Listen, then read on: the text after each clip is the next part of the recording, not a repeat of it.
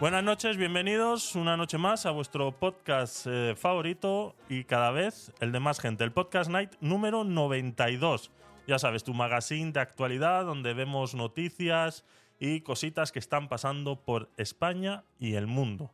Bienvenido, gracias por estar ahí. Si estás en directo, bienvenido. Espero que disfrutes del programa, pues esa- ese pequeño toque que tiene de verlo en directo.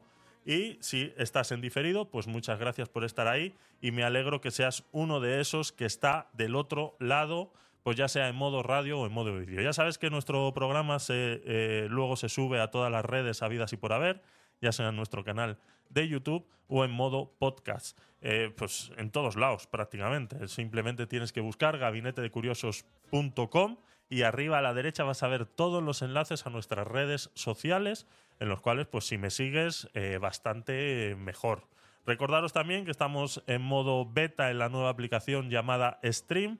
Hoy empezamos a transmitir, ya han hecho unas ciertas de mejoras para que yo pueda transmitir en modo vídeo, pues ya sabéis que tengo aquí un tinglado bastante sofisticado montado y, y entonces pues no todas las, las aplicaciones o todas las cosas son eh, eh, 100% compatibles, entonces pues eh, en base a unos requerimientos que hemos podido pasarle a los creadores de la aplicación, pues ya han hecho esas mejoras en la versión web para que yo pudiera transmitir en vivo y en directo en modo vídeo. Entonces estamos probando hoy esa, esa parte, así que estás y conoces esta aplicación de stream, puedes entrar y disfrutar del contenido en vivo directamente desde esa aplicación. Si no la conoces, nos estás escuchando en diferido, pues eh, la, puedes encontrar a través de cualquiera tienda de aplicaciones, ya sea de Android o de iOS, y se llama Stream, o si no, a través de la web stream.com. Y ahora, pues al estar en modo beta, pues están solicitando un código de invitación. Y como no, estás cordialmente invitado y puedes utilizar mi código Tecnopolit y con mucho gusto te recibiremos en esa nueva aplicación que parece ser que tiene bastante, bastante futuro. Así que poco más, yo creo que podemos ir empezando con el programa de hoy, lo que tengo más o menos eh, preparado para hoy. Tenemos un poquito de actualidad política española, un poquito de actualidad política internacional. Hablaremos sobre curiosidades que, bueno, eh, se plantean de cierta manera y, bueno, aquí le daremos una vueltecilla. Hablaremos de ChatGPT, está nuevamente en boca, eh, pues con todo este mm, procesos políticos que estamos sufriendo en el mundo a día de hoy eh, ya sea en Honduras, sea en Argentina, sea en España, estamos mm, todos pasando por un proceso electoral más o menos similar. Y bueno, ChatGPT, pues como en su día hablamos de Facebook y que tuvo mucho que ver en esas elecciones de Donald Trump o como otros eh, lo han utilizado a su favor estas eh, redes sociales, pues ahora ChatGPT no se queda atrás y bueno, eh, veremos un, par de investigaciones que se han hecho al respecto y alguna que otra eh, curiosidad que eh, tenemos eh, que tenemos preparada. Así que con mucho gusto, bienvenidos y vamos empezando. Venga. Podcast de noticias hay muchos. Como Podcast Night, ninguno. Bueno, este. Con mucha actualidad, un poco de ciencia, con algo de tecnología y con mucha opinión. Un programa de gabinetedecuriosos.com. Hecho con nocturnidad y alevosía, pero sobre todo con mucha nocturnidad. Todos los martes y los viernes a las 10 de la noche, hora España. Así que, comenzamos. Comenzamos, ya sabéis que son las 10 y 11 minutos, hora española. Eh, saludar antes a todos los que estáis en vivo, Marcos, Mani, David, gracias por estar ahí en la aplicación de Clubhouse. Eh, gracias a Samuel también por estar por ahí en la aplicación de Stream. Bienvenido y espero que disfrutes del contenido. Vamos, vamos empezando, vamos empezando a ver, eh, a ver qué tenemos por aquí. Vale, de momento estamos, estamos, todos, estamos todos completos. Así que vamos a empezar. Estamos en temas eh, políticos. Eh, en España, pues bueno, están sucediendo ciertas cosas. Se han eh, constituido las cortes, se han puesto co cogido silla calentita todos los diputados en el Congreso y bueno, pues tenían que jurar ante la Constitución que iban a hacer todo lo posible para que este país avanzara. Al menos eso es lo que nos gustaría a todos que hicieran, ¿no? Entonces, hoy eh, han sucedido esas cosas, eh, entonces, entre ayer y hoy, pues han sucedido estos eventos importantes, ¿no? Entonces, pues vamos a hablar un poquito de eso, porque, pues, ¿qué te puedo decir, no? Estas son, como podríamos decir, y el futuro de España está en entredicho ahora mismo, pues eh, vamos a destacar las cuatro cesiones que ha hecho el gobierno de Sánchez a los independentistas para presidir el Congreso, fuera de toda la parafernalia que ha sucedido en el Congreso de los Diputados y que por ende eh, podríamos tirarnos un buen rato hablando de la cantidad de circo que cada vez hay más en nuestro gobierno español. Cada vez parece más un circo. Y el circo pues está lleno de gente que hace magia, de gente que hace malabares, de gente que hace funambulismo y sobre todo de payasos. Es, lo que hay, es lo que hay. Es gente que para, eh, ya sabéis que para, para jurar ante la Constitución que vas a, ejercer y proteger la Constitución de manera democrática, hay una forma, eh, una fórmula eh, legal, digna y escrita en la Constitución que todos deben de, repetir y de decir eh, eh, con la mano encima de, esa santa Constitución, pues bueno, cosas que, por ejemplo, en 1968 esta misma gente del PSOE fueron echados del Congreso por, por, pues por, por eso, ¿no? Por, por no hacer o no utilizar la forma eh, eh, original. En 2023, si podríamos decir que deberíamos avanzar, hemos ido para atrás, ¿no? Entonces, eh, pues hemos visto cosas de gente hablando de en contra de la homofobia y no sé qué, juro, no sé qué, no sé cuánto. Bueno.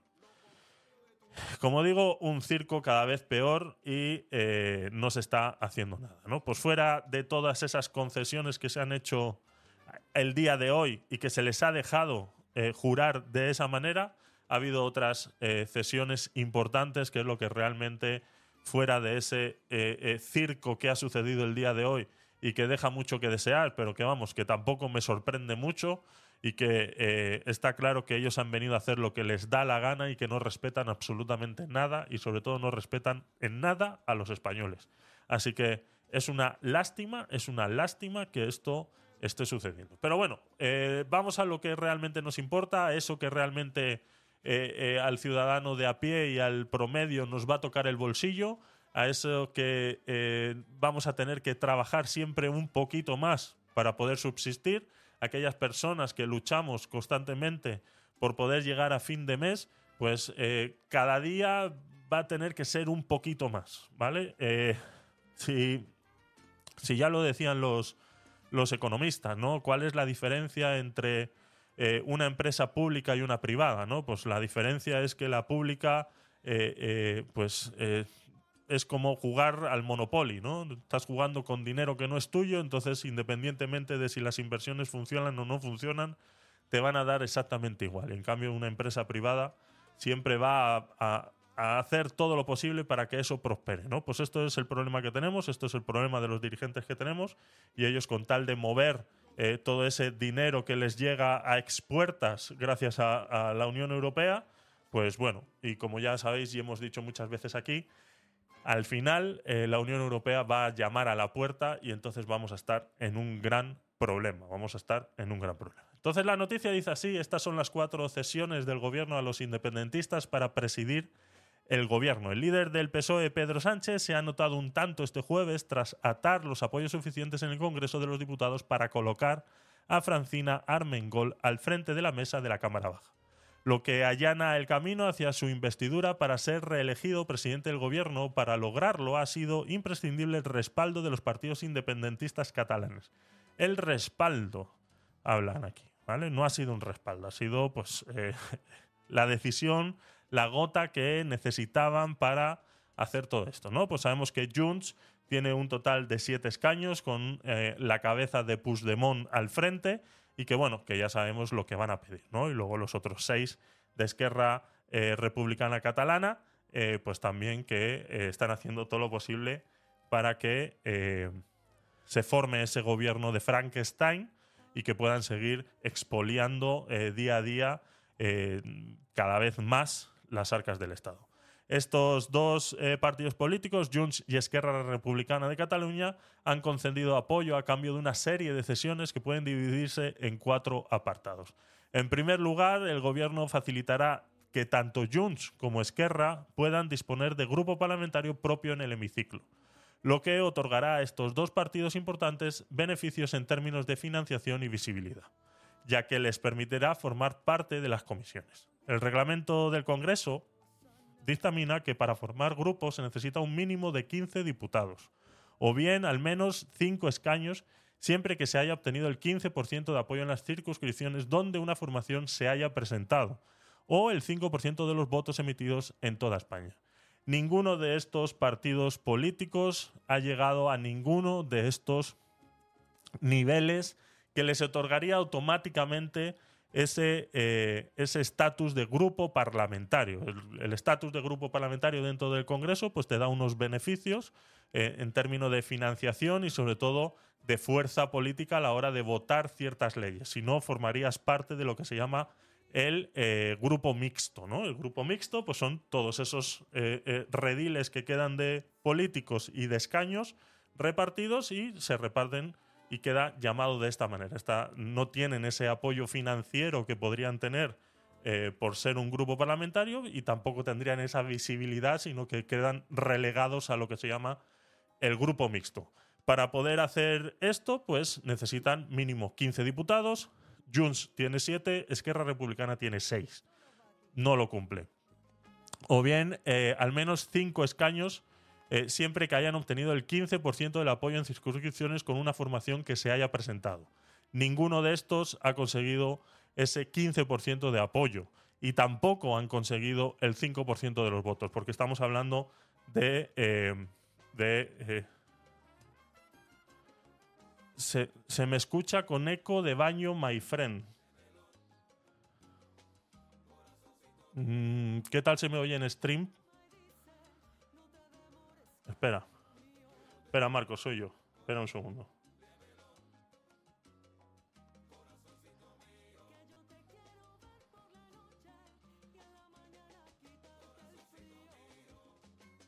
A ver, ahora, Marcos. A ver, ahora. Ahora yo sí te oigo. ¿Me oyes tú? Ahora de lujo. Es que he entrado hace un ratito. Perdona que te he interrumpido, digo, te, lo, pongo, te lo he puesto ahí en el chat.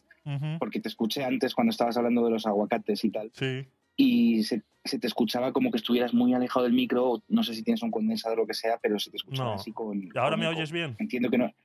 Ahora perfecto, ahora de Es el, es el móvil que se conecta por Bluetooth a la mesa de mezclas porque como Clubhouse no tiene versión web y el, y el Stream Deck ese, el Stream Deck, el, el, Club Decks a mí no me funciona bien. Me falla como, como, pues, bueno, como una escopeta de feria.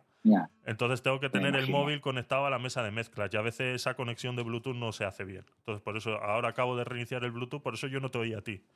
Reinicio el Bluetooth y ya... Por eso te lo he escrito en el chat, me lo imaginaba y digo, no sea que estés grabando esto para podcast, como entiendo que haces, y que te salga el sonido así de lata, ¿sabes? Nada, eso no es problema porque yo grabo fuera de, Clubhouse. Eras tú nada más el que estaba oyendo así porque es el, enlace del móvil con el. Ah. Pues entonces nada, a tu aire. Solo era pues que hacía servicio. gracias, gracias Marco por estar siempre ahí al, pie del cañón. Pues dime, por cierto, que sepas que que sepas que en España hay aguacates sin semilla, pero solo se obtienen en diciembre. Ah, mira, esa es buena, esa es buena saberla. Esa es buena saberla. Se la digo a mi amigo, se la digo a mi amigo que es el que no compra aguacates. Le vas a hacer feliz.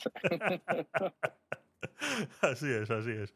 Gracias, Marcos, por estar ahí. Entonces, eh, como estaba diciendo, ni, ni Junts ni Esquerra Republicana eh, cumplen ninguno de estos tres partos, ¿no? Pues bueno, pues ya se van a saltar automáticamente este reglamento del Congreso, como ya se van, como se han saltado otros muchos esto que estaba diciendo, de esta fórmula que hay que eh, hacer cuando uno va a jurar, a juramentar eh, delante de la Constitución, que la va a cumplir, la va a proteger, la va a defender, etcétera, etcétera, etcétera, etcétera, pues ninguna de estas cosas eh, se han cumplido en ese momento, entonces el reglamento ha sido violado automáticamente, la Constitución ha sido violada automáticamente. Pues bueno, pues si eso no fuera suficiente, ya se han comprometido a que estos grupos parlamentarios pues les van a hacer este favor. O sea, esto es, pues, eso, ¿no? Es una reunión de, eh, eh, de, gente eh, mafiosa que se reúnen y dicen, bueno, pues como tú me estás haciendo este favor, yo te voy a pagar de este favor, aunque el reglamento no lo permita, ¿no? Entonces, eso es lo primero que está, que está sucediendo. Entonces, ninguno de estos partidos catalanes con siete diputados cada uno y una cifra inferior a ese umbral del 15% cumplen con estos requisitos. Entonces, automáticamente estaríamos en ese problema. ¿no? Han hecho una segunda concesión en relación a, este pacto con estos independentistas y es eh, eh, esa concesión pactada eh, y que está relacionada con el impulso del catalán a nivel nacional y europeo. Bien, aquí tenemos un problema, ¿no? Aquí tenemos un, un problema y es que la gente no, no entiende, ¿no? Yo sabéis muy bien que cuando yo traigo estas noticias, pues hay un trabajo detrás no te voy a decir de investigación, no me tiro mm, horas y horas investigando, sino que simplemente sé dónde ir a buscar y sobre todo me gusta escuchar la opinión de la gente, sobre todo también en, mi trabajo, pues suelo hacer preguntas, a ver qué tal, qué te parece esto. Hay mucha gente que está también muy informada de política o al menos cree estarlo y, y te das cuenta que muchas veces pues lo único que hacen es repetir una y otra vez lo que escuchan por ahí y te das cuenta de que hay una, hay una parte del conocimiento que falta sobre la Constitución, ¿no? Y que lo hemos, al menos yo lo he dicho muchas veces, y que es parte de la educación eh, que no se da en este país, ¿no? Fuera de que no se enseña economía, que no se enseña cómo funciona el mundo real en, en las escuelas, pues mucho menos se enseña lo que es la Constitución y lo importante que es que exista una carta como esa en la que defiende y protege todas las eh, libertades y eh, eh, límites que se puedan poner para la protección de los ciudadanos. ¿no? Entonces, hay, una, hay un apartado en la Constitución, el, apartado, el artículo número 3.2, que lo explica muy claramente. ¿no? Habla sobre las lenguas cooficiales. ¿no? Aquí la gente tiene un problema muy grande de entendimiento, sobre todo porque no conocen el artículo 3.2 de la Constitución, en la que habla de los idiomas cooficiales. ¿no? Aquí, cuando tú preguntas mucho a las personas, ellos dicen, no, pero si son lenguas cooficiales en España, no son lenguas cooficiales en España. El catalán no es una lengua cooficial en España. El catalán es una lengua cooficial en Cataluña. A lo mismo que el gallego es una lengua cooficial en Galicia y el euskera es una lengua cooficial en el País Vasco, dentro de la circunscripción del País Vasco, dentro de la circunscripción de Cataluña y asimismo con Galicia y cualquier otra provincia autonómica de este país que tenga una eh, lengua cooficial, así como el silbo en las Islas Canarias. Es exactamente igual. Entonces, eso es lo que dice la Constitución, eso es lo que defiende la Constitución y eso es lo que habría que acatar como la Constitución. Todo lo demás es un agregado, es un favoritismo, es un querer complicar las cosas, es un querer obligar a que los ciudadanos entiendan algo que no es y sobre todo es engañar. Es confundir a la población de que el catalán está siendo perseguido cuando es al revés. Y digo el catalán porque sabéis cuál es, eh, eh, eh, hemos hablado muchas veces sobre, sobre el catalán y sabéis cómo es el tema del catalán, pero ahora mismo lo podemos eh, eh, traspolar al, gallego, al euskera o a todas eh, las lenguas cooficiales en España. Y es eso, que están obligando a que el resto de España aceptemos que esas lenguas cooficiales en sus territorios pues también lo sean en el resto de España. Y la Constitución, el, el artículo 3.2 de la Constitución lo dice claramente que las lenguas cooficiales son dentro de sus eh, territorios nacionales. Por ende, eh, eso de eh, impulsar el catalán a nivel nacional y europeo, pues por un lado el Ejecutivo ha, lanzado una petición formal a la Comisión Europea para que el, catalán, junto al euskera y el gallego, sea considerada una lengua oficial en el seno de la Unión. Una solicitud que requiere para ser aceptada de la unanimidad de los Estados miembros. Por ende, aquí hay una pequeña luz al final del túnel y que seguramente esta parte de la solicitud sea rechazada. ¿no? Pues está, eh, ya sabemos que Pedro Sánchez ahora es el presidente de, la, de los Estados miembros de la Unión Europea, pues que ya sabéis que cambia cada seis meses, pues estos seis meses ahora le tocan a Pedro Sánchez y quiere, pues eso, ¿no? Eh, ir de guay y decir, pues bueno, intentar impulsar que el catalán y todas las lenguas cooficiales en cada territorio de España, pues sean escuchadas en el Parlamento Europeo. Que como, como un evento especial, pues no lo veo mal. Un evento en el que de repente venga una persona a la, a la Unión Europea y se ponga a hablar en euskera, pues es simpático, es gracioso, es anecdótico, es interesante para que el resto de los países europeos pues conozcan un poquito de las lenguas cooficiales que existen en algunas regiones en España me parece pues como un evento, pues como ese evento que hacen los niños en las escuelas que dice la internacionalidad del mundo y va uno disfrazado de chino, otro de mexicano, otro de paraguayo y otro de argentino. Y todos tan felices. Y ponen a un DJ con música, a poner música de todos los países y todos Santas Pascuas. Y parece perfecto. Pero de ahí a imponer a que los Estados miembros tengan que adaptarse a esa solicitud, pues ya sabéis cuál es el problema, ya sabéis qué es lo que pasa. La infraestructura dentro de la Unión Europea y dentro de la Cámara de la Unión Europea, pues ya existe, ya existe una infraestructura de traductores, ya existe una infraestructura eh, técnica y de hardware que ya permite que, pues, que todos tengan unos audífonos, unos micrófonos y que detrás de eso hay una sala enorme llena de gente traduciendo simultáneamente a los diferentes idiomas dentro de la Unión Europea, ya existe. Simplemente en este caso sería agregar un par más. Ahora bien, si todos eh, conocéis eh, eh, esta, esta, cuestión de encontrar la fórmula correcta, ¿no? Sería, ya que el mayor problema es el efecto del teléfono roto. Si, si este efecto puede ser divertido, en una eh, reunión de amigos con cuatro copas encima, en un sitio donde se están discutiendo leyes, es un problema bastante más grande y es un problema agregado innecesario, ¿no? Hay traductores simultáneos preparados para traducir del catalán, el euskera y el gallego directos a alguno de los idiomas de la Unión Europea. ¿O se tendrá que traducir al inglés y que luego del inglés se traduzca cada idioma? El euskera no es un idioma realmente eh, fácil de traducir. No es un idioma en el que se pueda decir que sea muy parecido como si es el catalán, si es el gallego, eh, eh, que se pueda traducir. O sea, yo no me imagino a un parlamentario europeo intentando discutir sobre una ley o, o, de proponer algo que lo esté haciendo en euskera y que este traductor simultáneo lo tenga que traducir al alemán. O sea, mm, directamente nadie se va a entender.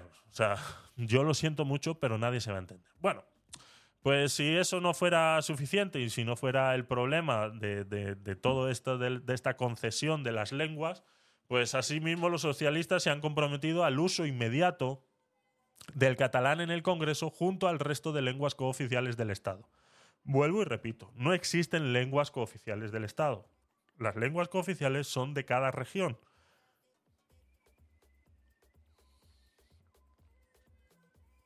Entonces, eh, es una medida que consideran que es perfectamente legal. Ellos, si no es así, lo harán y no necesitan ninguna reforma del, reglamento. La recién elegida presidenta de la Cámara Baja, Francina Almengol, ha manifestado esta promesa en un primer discurso ante el hemiciclo, con claros guiños a los independentistas. Decía en sus propias palabras, quiero manifestar mi compromiso con el castellano, el catalán, el euskera y el gallego y la riqueza lingüística que poseen. Ha aseverado eh, Almengor en estas, en estas palabras, ¿no? Pues bueno, esas serían los dos eh, concesiones eh, más o menos grandes que podríamos decir dentro de todo este pacto que está haciendo Pedro Sánchez con los independentistas. Pero claro, ellos no podían quedarse ahí. Ellos saben que la independencia, que es lo que ellos hubieran querido, no se les puede prometer a día de hoy.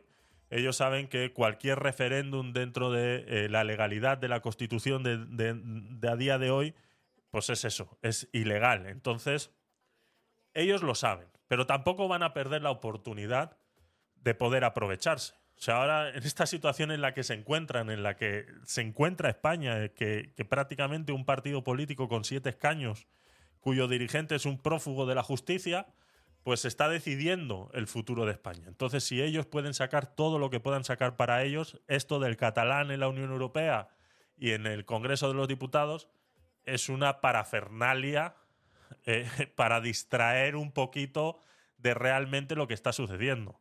Hay una letra pequeña dentro de este trato, dentro de estas concesiones, que es lo que realmente es lo que ellos están solicitando y lo que realmente les interesa conseguir.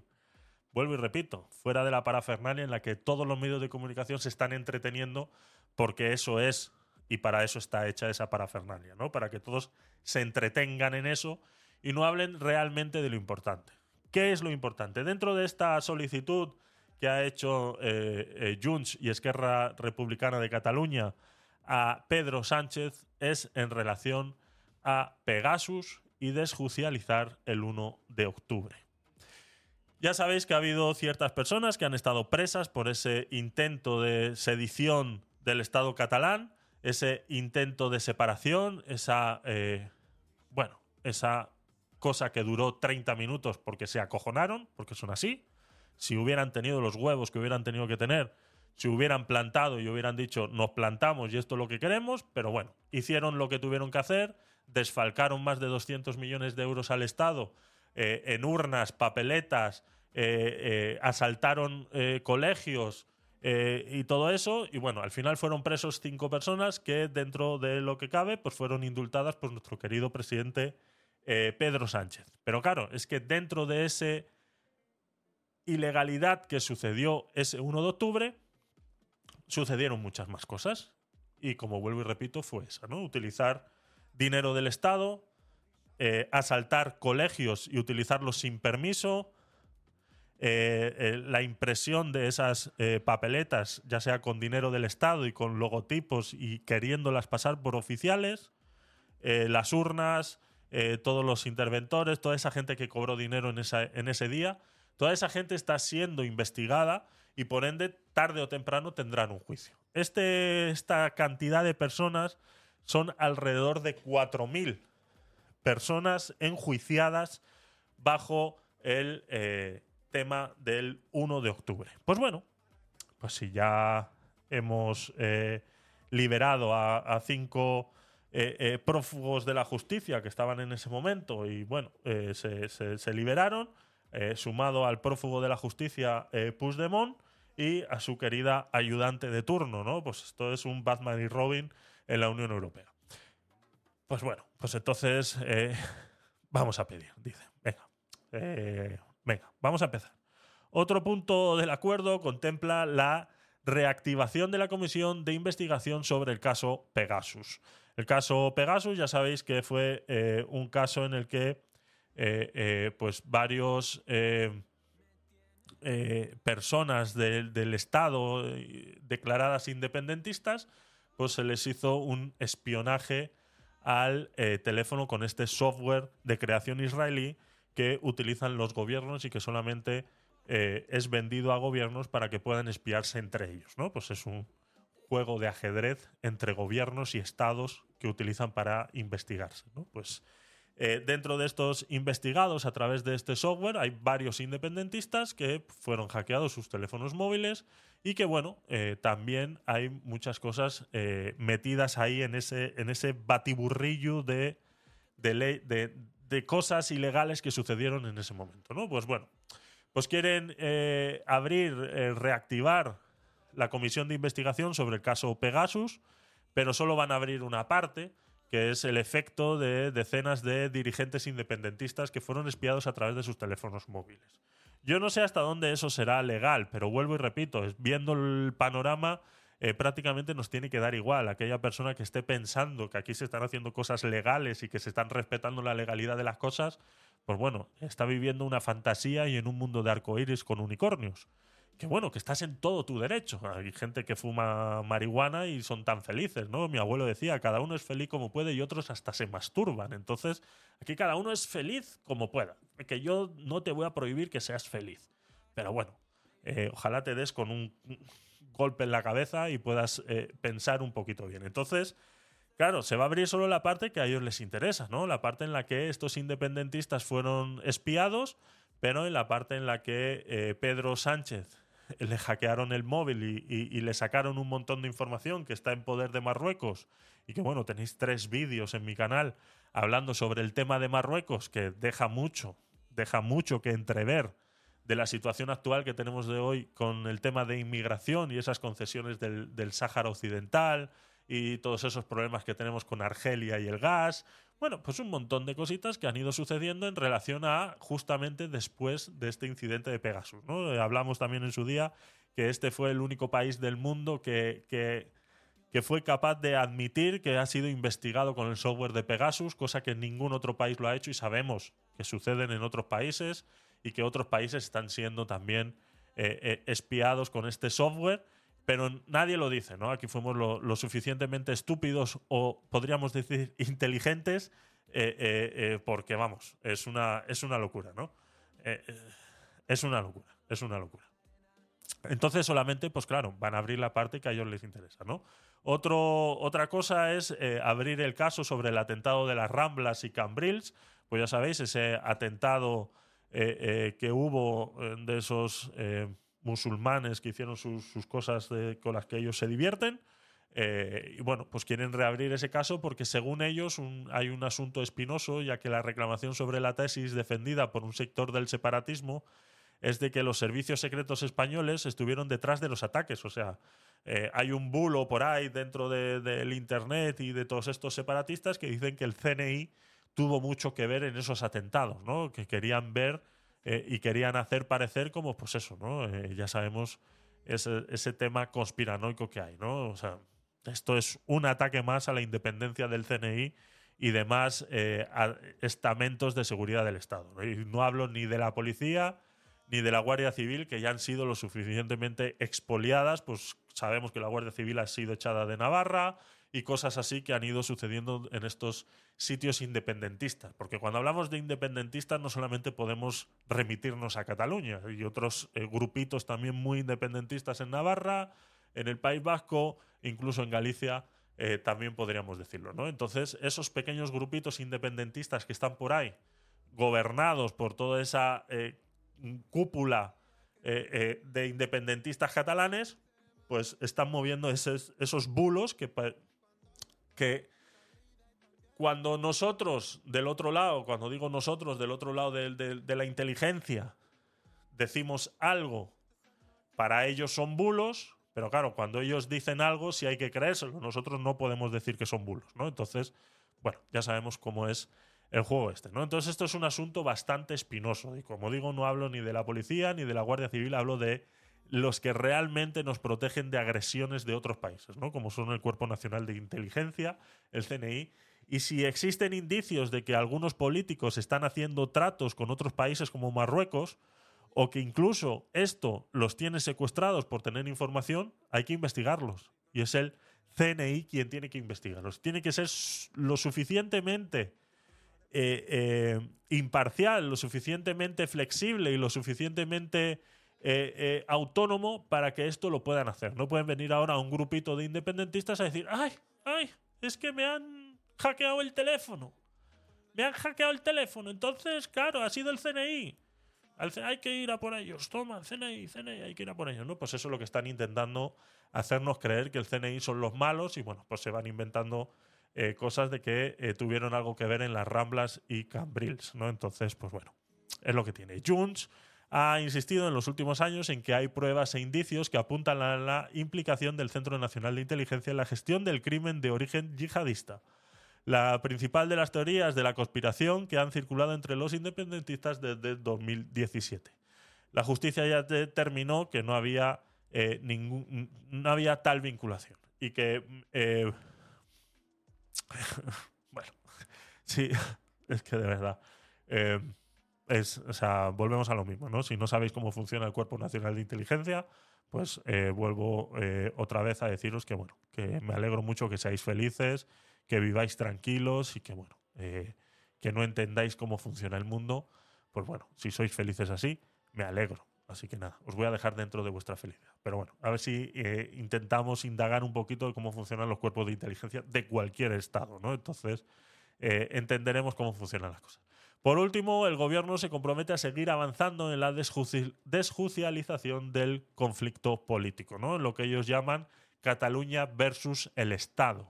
eso es el, eh, quieren desjuicializar el conflicto político, ¿no? Por eso hablamos de esos 4.000 independentistas que seguramente esos juicios pues quedarán eh, sobreseídos y pues eh, desaparecerán del mapa. O sea, esos que, estaban esperando para que se les hiciera un juicio por haberse gastado más de 200 millones de euros en hacer unas elecciones eh, ilegales, utilizar locales de manera ilegal públicos como son las escuelas y colegios electorales que utilizaron en ese momento, pues seguramente ese Cataluña versus el Estado eh, pues no va, no va a suceder. Eh, podrían abrir la vía de explorar una posible amnistía que libre de los tribunales a más de 4.000 independentistas que aún tienen que responder ante la justicia por el referéndum ilegal del 1 de octubre de 2017. Este, esto es realmente lo que está sucediendo, esto es realmente lo que está pasando y esto es lo que realmente se está ocultando por, eh, por ese tema del catalán en Europa y en, eh, y en las cortes eh, nacionales. ¿no? Entonces, esta es la realidad. Esto es lo que realmente a ellos les interesa, que toda esa gente que en algún momento hicieron un alarde de independentismo, eso que duró media hora, ¿no? que dijeron, Cataluña es independiente. Y en media hora dijeron, no, que no. Pues eso que no ni siquiera tuvieron después de haberse gastado, vuelvo y repito, 200 millones de euros, de haber eh, eh, eh, roto las cerraduras de todos los colegios y demás, y papeletas, y urnas, y policía, y, mozos de escuadra por aquí, siendo untados con dinero para proteger, pim, pam, pim, pam. Pues después de todo eso no tuvieron los cojones de mantenerse en sus, en sus, en sus cosas y decir, es que sí, que esto es independentista, y ya está, no fueron capaces. Pues todos sabemos eh, eh, eh, de, qué, de, qué, de qué carecen, ¿no? Entonces es lo que tiene, ¿no? A ver qué nos dicen por aquí. Pedro, bienvenido, gracias por pasarte. buenas noches a todos, todas y todes. Muy bien, muy correcto, muy correcto, me parece muy bien esa, esa corrección. Monse nos dice gracias por difundir todo esto, pero tengo que ausentarme, que rabia me da. Bueno, Monse, lo tienes en, en diferido. lamento no haberlo escuchado antes y que poder decírtelo. Pero bueno, eh, seguramente que lo sabrás. Eh, buenas noches, bonanit, Gabón, Gabón, Gabón, Gabón. Es Gabón, no Gabón. Gabón no, Gabón y boas noites. Eh, ensayando para el próximo Podcast Night. Eso es, Pedro, vamos a ir ensayando. Oye, y Pablo Iglesias estuvo allí, no pudo haberse llevado información vital de allí, por supuesto. Esa es otra cosa que sabemos que sucedió con el CNI, que que eh, nuestro querido Pedro Sánchez le dio esa, esa cartera ministerial, como si el CNI fuera un ministerio, ¿no? Le dieron así una carterita diciendo usted es el vigilante y, eh, eh, no sé, es que se inventaron algo tan grande que, que, se caía de su propio beso. O sea, un político gestionando el CNI como si eso fuera, pues eso, ¿no? Una cartera ministerial. Pues por supuesto que se llevó cosas, por supuesto. Eso, eso te lo más que seguro que algo, con algo arrampló para proteger a todos estos sinvergüenzas porque estuvo lo suficiente, ¿no? Estuvo lo, suficiente. Nos dice David también, dice, en USA fíjate lo que montaron contra Trump y siguen montando contra Trump. Exactamente, exactamente, así es. Entonces, eh, es, es, así, es así. Juan Soto, gracias por pasarte por stream y por esas 50 estrellitas. También nos ha donado eh, Samuel. Gracias por esas 50 estrellitas. Gracias por pasaros por stream. Espero que esté todo funcionando bien. Es la primera vez. Eh, hello, hello, hello. Vamos a ver. Eh, esos, esos mensajes no los captura la... Me hubiera gustado. Hay que, tengo que, que ver a ver para que los capture y los podamos poner en pantalla así como ese. Y lo podamos poner en pantalla así como ese. Esos de las 50 estrellitas tengo que ver cómo hacer para que lo capture el mensaje y pueda salir en pantalla. Así que eh, poco más, poco más sobre esta historia. Venga, seguimos.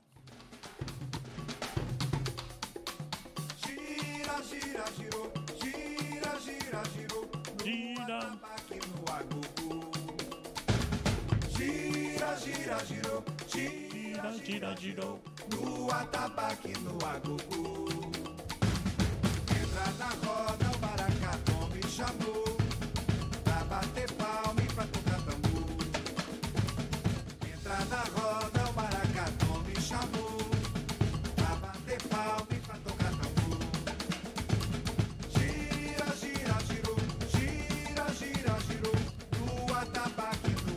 Vamos con nuestros amigos y vecinos los alemanes. Vamos a hablar un poquito de esta última ley que están proponiendo en el Congreso eh, alemán y que, bueno, parece ser que al final terminar saliendo adelante después de tantos estudios y tantas investigaciones que según ellos han hecho en relación de modo social y eh, eh, ecológico de, de, de todo esto, ¿no? Dice la noticia de esta manera, Alemania legaliza el cannabis de uso recreativo y permitirá cultivar hasta tres plantas por persona. El cannabis recreativo tendrá que dispensarse en clubes sociales y se prohibirá su consumo en locales de ocio nocturno. El gobierno de Alemania ha dado luz verde. luz verde. Está, bien, está bien, está bien el chiste, joder. Está bien el chiste. Este miércoles a un proyecto de ley para legalizar la venta y uso recreativo del cannabis. Si bien eh, hay que recalcar que ha fijado el límite de posesión legal en los 25 gramos por persona adulta.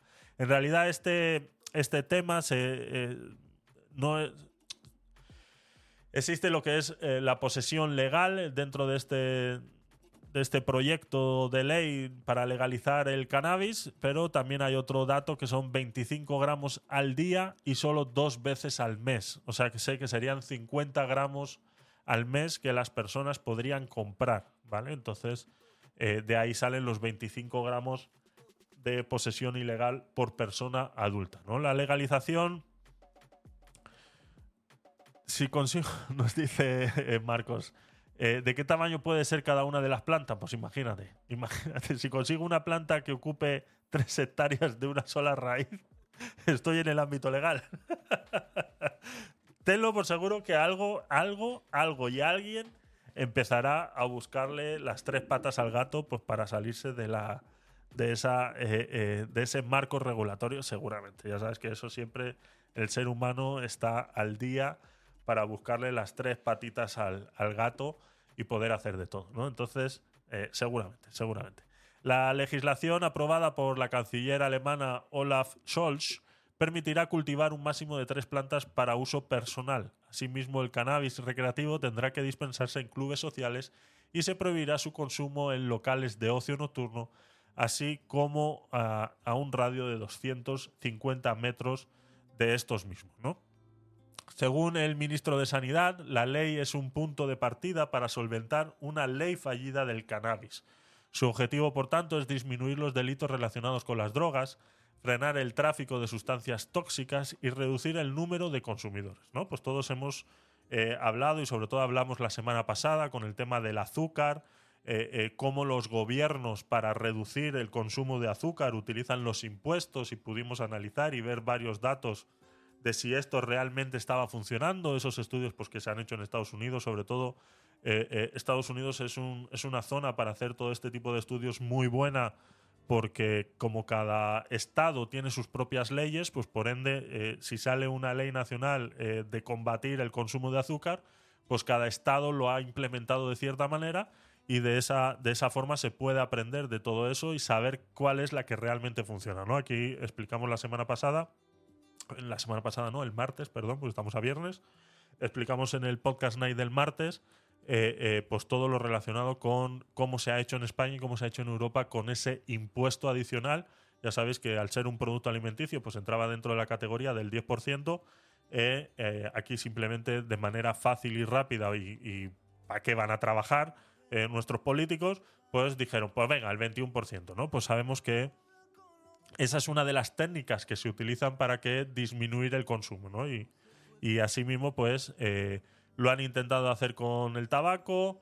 Vimos también muchas gráficas el, martes eh, relacionado y viendo que esto realmente no funciona. Los impuestos no frenan a nada de eso. Entonces, todas estas prácticas pues también se ponen a prueba pues con el cannabis y eh, todo eso que está sucediendo. ¿no? Entonces, ellos, ellos hablan ya de una ley fallida del cannabis y su objetivo, por tanto, es disminuir los delitos relacionados con las drogas. ¿no? Pues todos sabemos eh, el mundo de las drogas. Hemos visto muchas películas y series por ahí de, todo lo que mueve, no solamente directamente la droga, sino todo lo que hay alrededor de ese tráfico de drogas y de ese mercado ilegal de drogas, pues todo lo que subyace alrededor de ese, de ese mercado. ¿no? Entonces, frenar el tráfico de estas sustancias es lo, importante y reducir el número de consumidores. ¿no?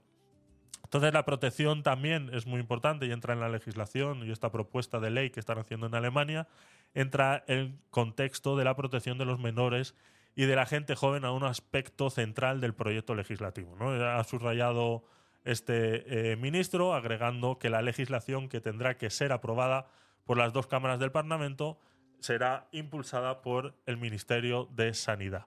Eh, por su parte, el Ministerio de Agricultura, la parte que le corresponde al Ministerio de Agricultura, y aquí es donde Marcos debería estar interesado, eh, otro de los impulsores de la medida ha asegurado de que se trata de un importante paso para una política realista y progresiva ante la fallida ley de regulación de drogas en el país. ¿no? Pues, eh, pues eso, el ministro de Agricultura tendrá que ver cómo hacen para poder fiscalizar que realmente las personas solamente tienen tres plantas en su casa y no han montado una plantación completa. ¿no? Entonces los, planes de coalición de, de eh, eh, formada por el Partido Socialdemócrata, los Verdes y el Partido Liberal, han recibido fuertes críticas. ¿no? Pues ya sabéis que siempre hay una parte más conservadora que eh, pretende que legalizar, o sea, prohibir es la solución a todo, ¿no? Entonces, a veces mm, estamos de acuerdo en ello y otras veces pues no estamos, ¿no? Entonces esa es la pluralidad del pensamiento. Eh, están, eh, han recibido pues, eh, fuertes críticas, especialmente por la parte de la oposición y también por la Asociación Alemana de Jueces, ¿no? pues que se ven en un problema legal bastante importante y que van a tener que resolver bastantes situaciones y circunstancias con las cuales se van a encontrar día a día a la hora que esto suceda. ¿no? Tienen de ejemplo al país vecino Países Bajos, que ya llevan desde el 76 con estos populares coffee shops. Entonces, entre comillas, podríamos decir que ya hay bastante recorrido legal en relación a cómo hacer esto. ¿no? Simplemente es un copia y pega. ¿no? Entonces, estos eh, coffee shops existen desde 1976 en los Países Bajos, ¿no? Y que es donde los adultos pueden comprar hasta 5 gramos por persona al día aunque la producción y venta al por mayor está prohibida.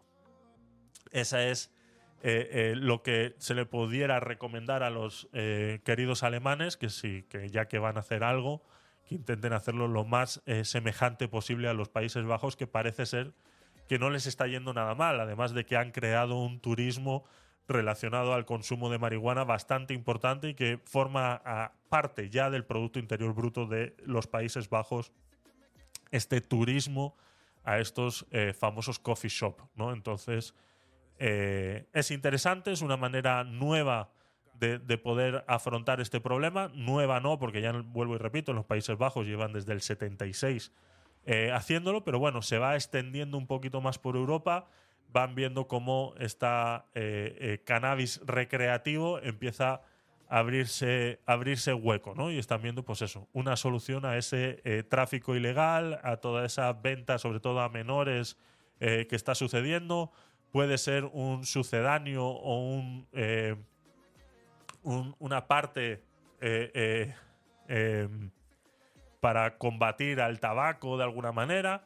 Y bueno, pues aquí en España tenemos eh, varios problemas relacionados con eso. Vemos cómo la juventud cada vez, eh, lo vimos el martes en ese gráfico, cómo la juventud cada vez está empezando a fumar antes. Eh, no suelen dejar de fumar, o sea que al menos en mi época empezábamos a fumar muy jóvenes porque era el ser guay, el ser el, guay del barrio, pero bueno, poco a poco, cada vez que ibas creciendo, ibas viendo que no era necesario y muchos lo dejamos por el camino el, cigarrillo. ¿no? Ahora vemos cómo se ha sumado a esta nueva cultura de fumar lo que es el cigarrillo electrónico y muchos jóvenes han tenido acceso de manera fácil a todo eso y hemos visto una legislación en torno al, cigarrillo electrónico que tampoco funcionó en su momento. Lo único que hizo fue que todas estas empresas que estaban eh, eh, vendiendo estos productos al final quebraran y tuvieran que cerrar y se quedaron los cuatro más fuertes en el mercado, porque todo fue a base de impuestos, ¿no? Y por eso el martes hablamos bastante sobre ese tema y que si, si no lo si no estuviste el martes, eh, lo tienes en el canal de, YouTube y si no en modo podcast en nuestra eh, aplicación de stream, eh, la aplicación nueva que ya le hemos hablado varias veces, ¿no? Entonces lo tienes ahí. En modo, en modo podcast también lo puedes escuchar ahí. Entonces, son, son cosas que están sucediendo, son cosas que Europa se tiene que ir preparando para el futuro y que poco a poco pues estamos viendo cómo eh, eh, estos países europeos, sobre todo más occidentales de la parte eh, noroeste de Europa, pues están haciendo estos cambios. ¿no? Así que poco más, le seguiremos el curso. Esto es una propuesta de ley que se acaba de, poner en el Congreso de los Diputados en Alemania. Entonces veremos qué hacemos, ¿no? Veremos qué, qué podemos ver al respecto, ¿no? Nos dice Marcos por aquí, dice es que en nuestros tiempos solo había tabaco rubio o del otro. Ahora hay más sabores que en una tienda de golosinas, exactamente. No me deja usar la palabra ya. es increíble. No me deja usar la palabra negro clubhouse. Alucina. No, no, si es que es así. Y, porque yo tengo pocos seguidores, pero yo lo acabo de decir y si lo subo a YouTube te lo, te lo cancelan el vídeo. Pero como yo tengo pocos seguidores y pocas visualizaciones en YouTube, eh, pasa desapercibido, pero sí, sí, sí, eso pasa, eso pasa, es, está, está, está. Esa palabra está vetada en las redes sociales. Eh, Pedro, buenas noches, bienvenido. Buenas noches a todos, todas y todes. Eh, nada, antes que todo, pues a los que nos están viendo por diferido, ya sea o en vivo, ya sea por Stream YouTube y Clubhouse, no te olvides de darle like al contenido, suscríbete que es gratuito, no se te va a cobrar por eso, ¿ok? Activa las notificaciones que para que no te pierdas nada en las próximas emisiones. Y por último, comparte para que llegue a más personas como tú y como yo, ¿vale? Pues nada, eh, bien, eh, escuchándote aquí y viéndote en pantalla gigante. Ole, ole. Ole, sí, sí, sí, sí tu bella figura. Nada. Disfruta, muy disfruta. Bueno, muy bueno. Sí, sí, sí, sí, sí. Bueno, ya, ya, ya te he pasado por allí unos, unos, unos contenidos para ver si hacemos eh, algo de con el aguacate sin hueso. Bueno, varios, ahí va material, tú, tú, tú eliges ahí. Ahí vamos, vamos cogiendo. Este. entonces adelante. Muchas gracias, Pedro. Este, este domingo eh, tenía un video ahí guardadito que es una entrevista que le han hecho a Miley para eh, después de las, de las elecciones de las que hablamos el, otro día. Entonces, eh, vamos a ver esa entrevista. Vamos a ver esa entrevista este, este domingo, pero luego, luego lo comentamos. Luego lo comentamos. poco más, pues poco más sobre esto. Ya sabéis, hacerle un poquito de caso a Pedro, ya que no me lo hacéis a mí, hacérselo a Pedro, ¿vale? Suscribiros, darle like. Si estás en stream, manda estrellitas. Por, por pedir, por pedir que no quede. ¡Que no quede!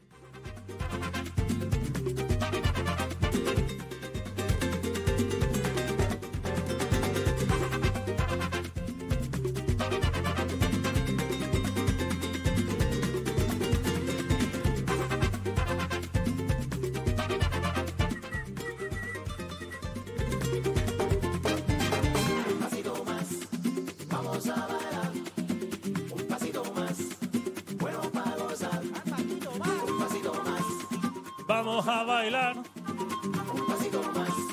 Vamos a gozar. Un pasito más. Vamos a bailar.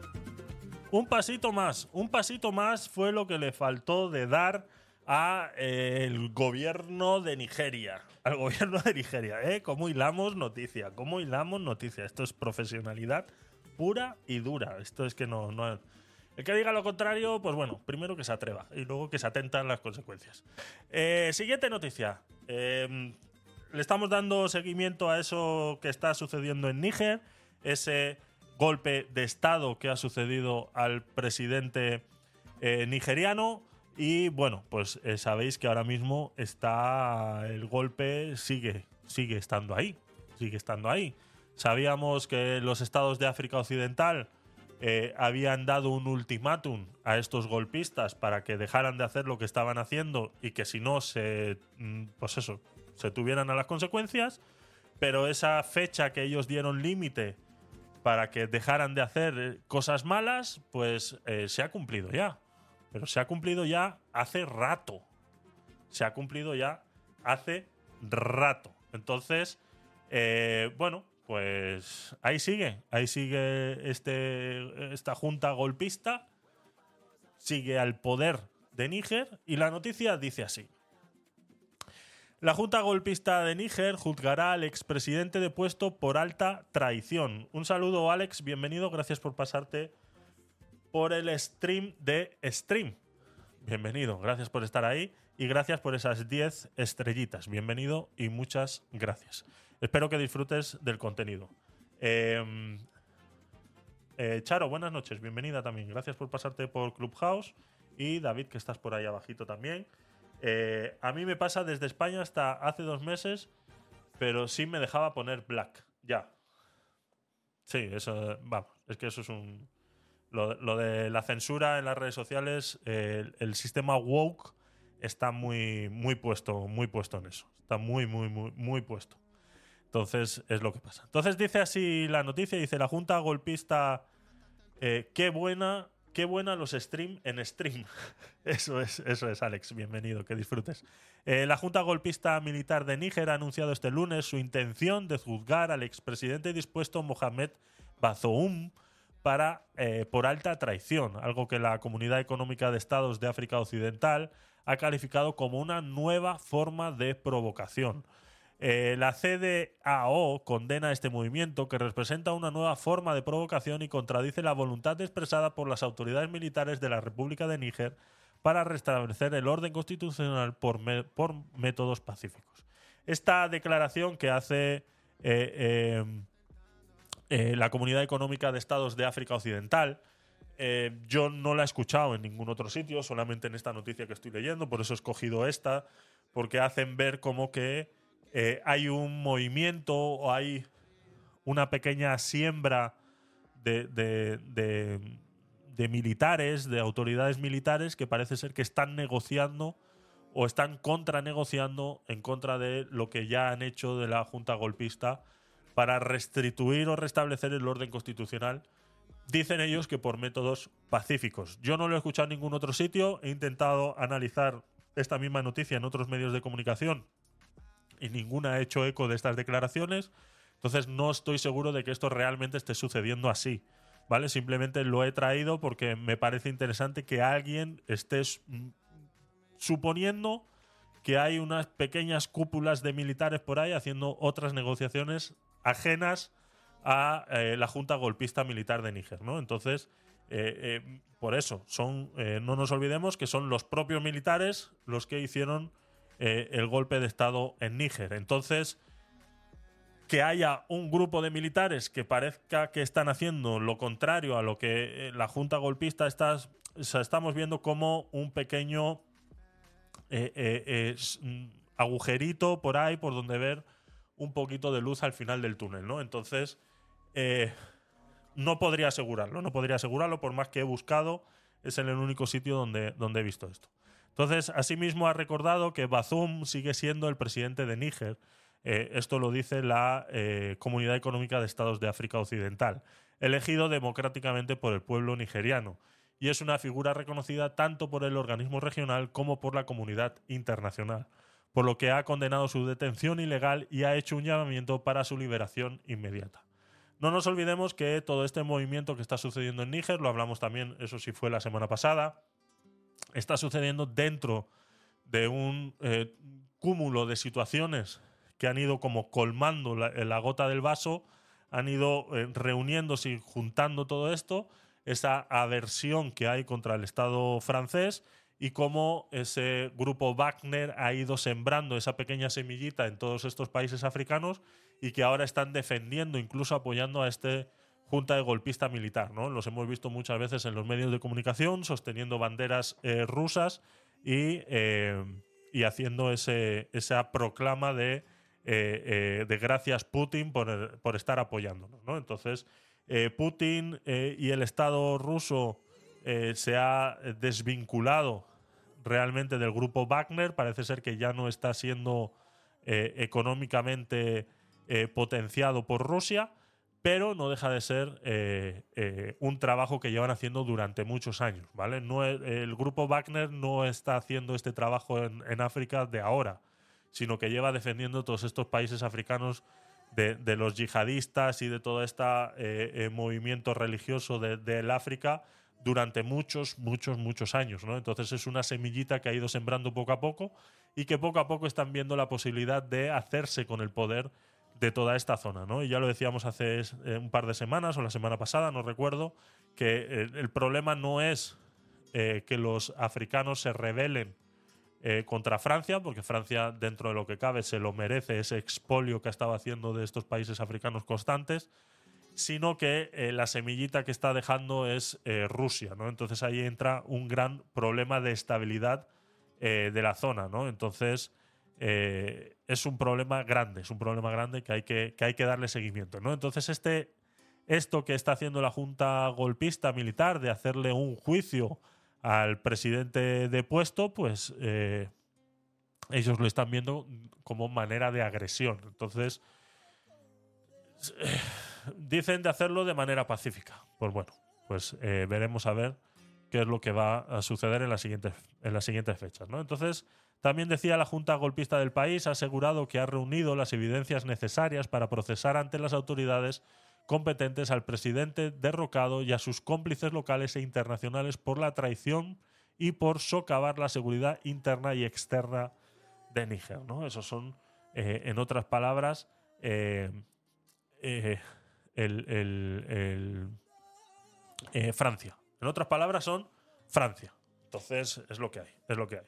Eh, simplemente están cambiando de violador. Sí, David, lastimosamente es así.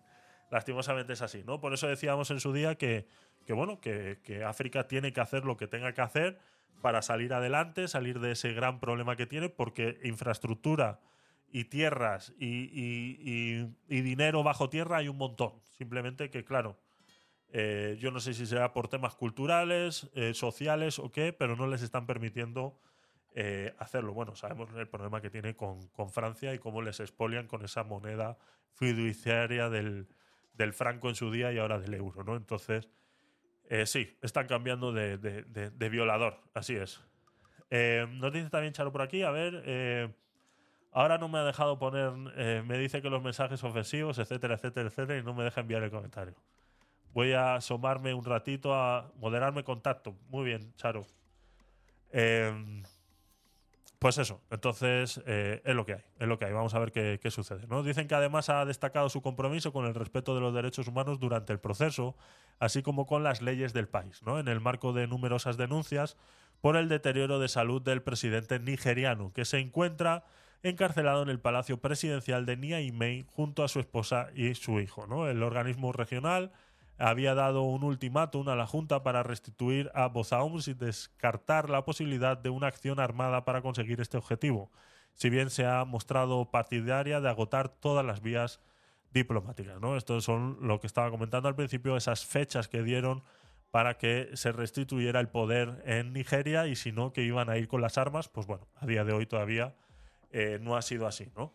Entonces, un grupo de militares liderados por eh, un jefe de la Guardia Presidencial eh, destituyó a Bezum hace más de dos semanas. Níger ha vivido otros cuatro, ahora cinco con este, golpes de Estado desde eh, que obtuviera esa independencia, con muchas comillas, con muchas comillas, de Francia en 1960, ¿no? Así como varios intentos frustrados, el último de ellos en 2021, días antes de lo que ahora derrocado presidente asumiera el cargo. ¿no? Esa es la actualidad que tenemos de Nigeria. Eh, esperaremos a ver si ese juicio al eh, eh, presidente depuesto se llega, llega a suceder y veremos qué es el, el, resultado y cómo esa confederación, esa comunidad económica de estados de África Occidental sigue presionando para que eso no suceda o al menos que suceda dentro de las legalidades posibles y sabemos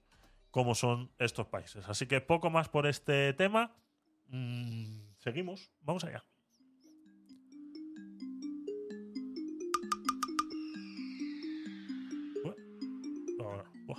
tarde ya.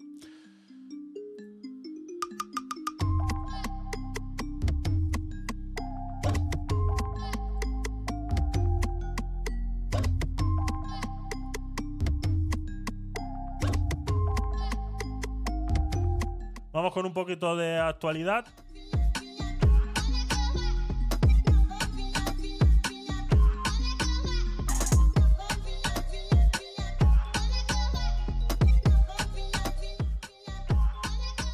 Ya hablábamos el martes sobre este movimiento que está habiendo en las redes sociales y en los medios de comunicación tradicionales de hablar de que este verano está siendo un verano de leche. Esto es unirse a ese eslogan de España está como una moto, ¿no? Va como una moto, es unirse a eso, ¿no? Y explicábamos el martes cómo eh, eh, es cierto entre muchas comillas, ¿no? Como todos sabemos, eh, los bulos o la desinformación siempre tiene una pizca de realidad porque si no la gente no se lo creería, ¿no? Si, si a todas las noticias le agregamos que ha venido un extraterrestre, pues está claro que nadie se va a creer la noticia, ¿no? Entonces, siempre tiene que tener una pizca de realidad para que esa noticia cale y la gente se la crea, ¿no? Y el, el, martes pasado estuvimos hablando sobre ese, ese eh, modus operandum de los medios de comunicación tradicionales hablando de que, claro, como todos los hoteles están llenos, pues eh, el verano está yendo muy bien, ¿no? Y hablábamos de cómo el poder adquisitivo de las familias había, eh, se había perdido más de un 50% de ese poder adquisitivo, por ende, todos aquellos que habían pedido un préstamo, que pagan a plazos esas vacaciones que están disfrutando ahora, se han visto que eh, si salen del hotel es a pasear, si salen del hotel es para ir a la playa y poco más. Están viendo cómo eh, no pueden consumir y la gente que está paseando por esos paseos marítimos no está consumiendo lo que deberían. Entonces, sí, los hoteles están llenos, los hoteles están llenos desde eh, septiembre del año pasado, reservando al año siguiente. Sabemos que España eh, en el tema de vacaciones funciona así, funciona con créditos, funciona con préstamos, se funciona pagando a plazos, por ende, que a mí me digas que los hoteles están llenos no me está dando ninguna información. Yo necesito saber cómo están los comercios y cómo están funcionando los comercios de a pie, el pequeño y mediano comercio de la zona, si realmente está haciendo el agosto como antes se le llamaba, ¿no? Y entonces, eh, eh, pues em, pudimos ver datos de que eso no era así, de que muchos comercios estaban prácticamente, por decir, mejor cierro, porque para ver pasar a la gente por delante de la puerta eh, es perder el tiempo y los negocios que vemos que están llenos son porque son negocios muy turísticos y que la gente al fin y al cabo entran, se sacan una foto y salen, ¿no? Entonces, dentro de este modus operandum de los medios de comunicación tradicionales está sucediendo otro fenómeno, un fenómeno que nació con la pandemia y que la noticia lo eh, explica de esta manera, ¿no? Dice, Málaga es la segunda mejor ciudad del mundo para trabajadores remotos ejecutivos en 2023. Solo es superada por Dubái y está por delante de Barcelona o Palma de Mallorca. La pandemia cambió por completo la forma de ver muchos aspectos ante los que antes no nos parábamos a pensar. Uno de ellos fue el teletrabajo que pasó de ser algo inusual a uno de los objetivos más buscados para muchas personas a la hora de elegir un nuevo empleo.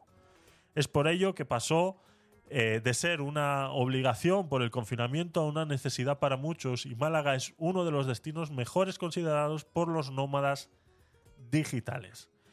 Eh, hablamos de nómadas digitales, ¿de acuerdo? No confundamos con los que se han ido a Andorra, ¿de acuerdo? No tienen nada que ver una cosa con la otra. Esta forma de trabajar ha otorgado calidad de vida a los empleados, ya que permite conciliar lo ajeno al trabajo y cambiar de ciudad o incluso estar en constante movimiento. por lo que muchos optan por hacer las maletas y mudarse a un nuevo municipio para disfrutar del sin pensar tanto en el trabajo. Según esta investigación realizada por Bloomberg, ha calificado 20 mercados eh, eh, residenciales principales por sus atractivos determinados por una serie de parámetros para averiguar los mejores destinos de todo el mundo para teletrabajar. Entre ellos, algunos de los aspectos que han tenido en cuenta son la calidad de vida de cada una de las ciudades más demandadas, el clima de estas o el nivel de sus telecomunicaciones.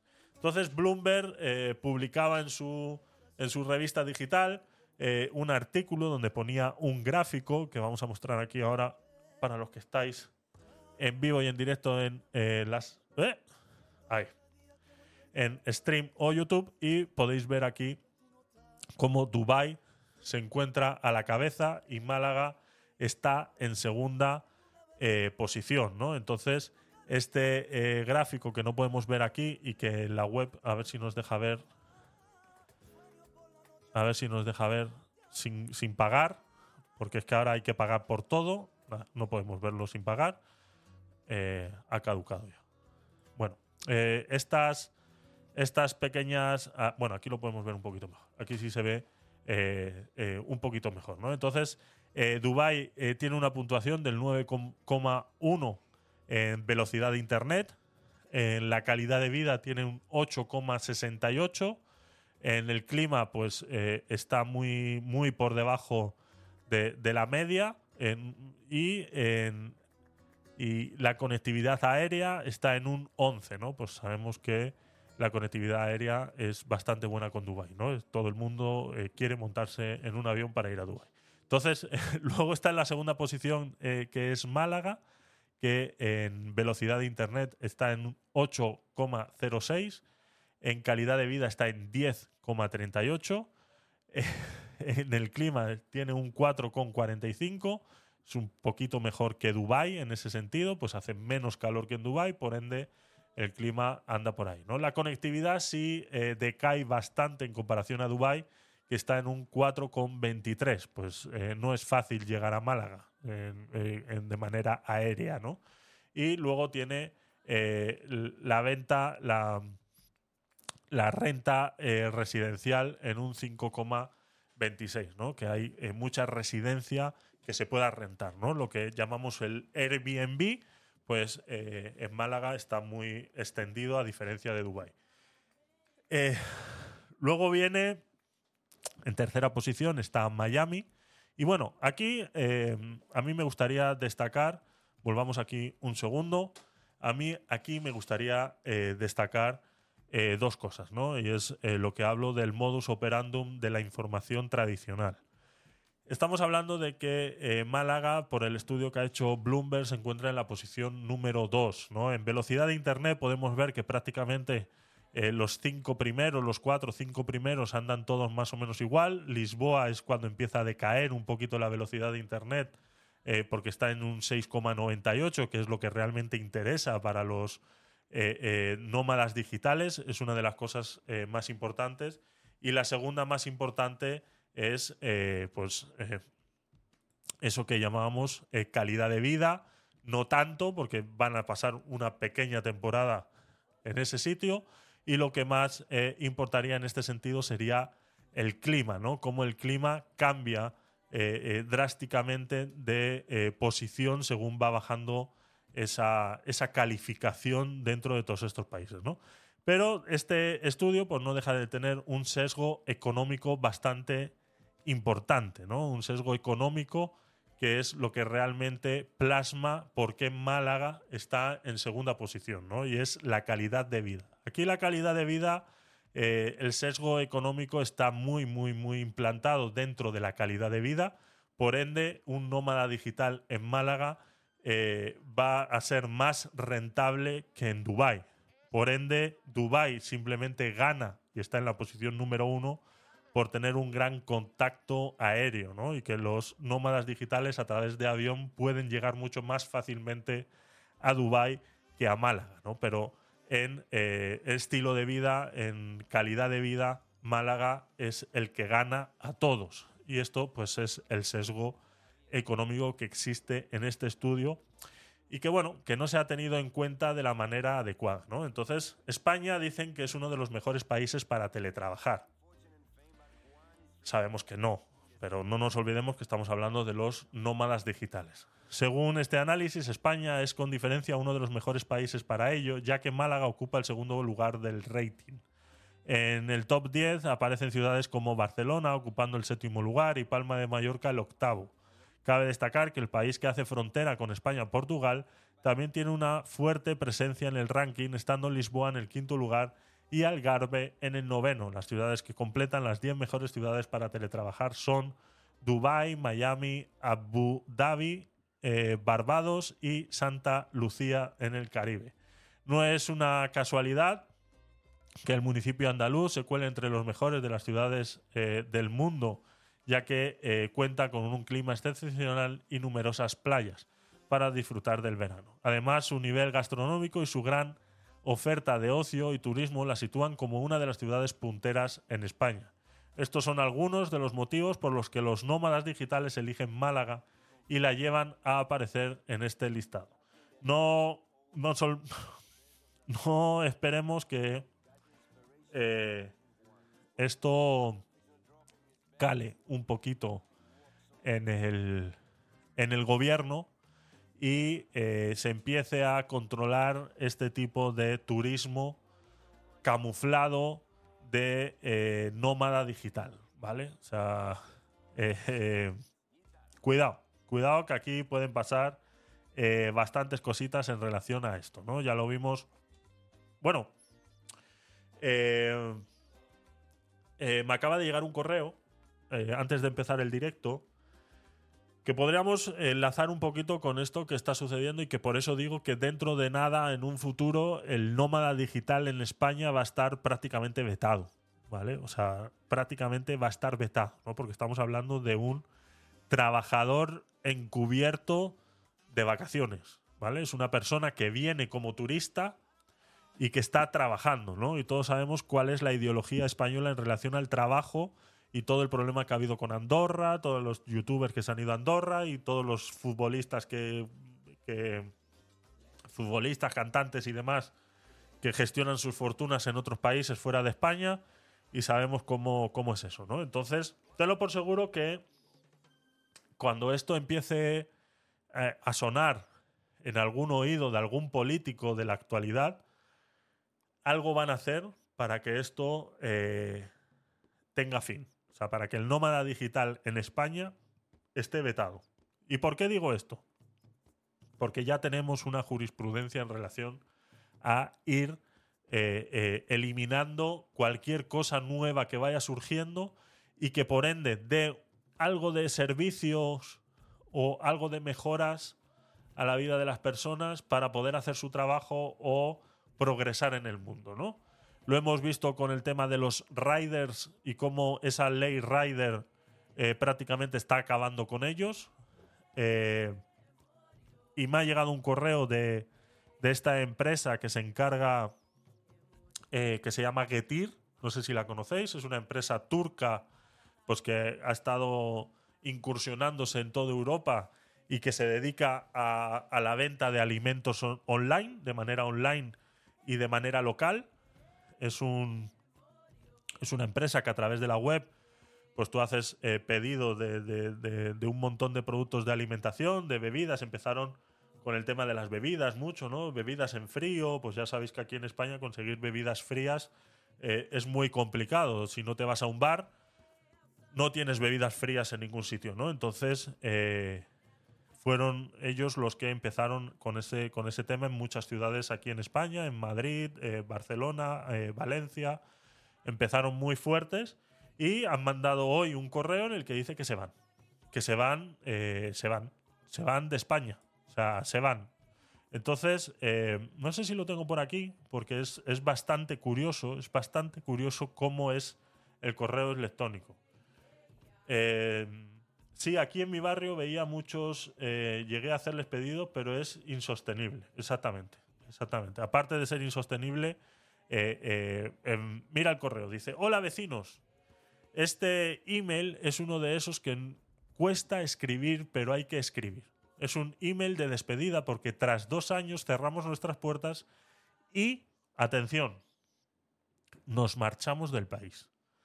Ha sido un proyecto donde todo el equipo de Getir ha puesto muchísima ilusión, trabajando cada día para ofreceros el mejor servicio en minutos. Ojalá durante estos años hayamos conseguido esto que tanto queríamos, ¿no?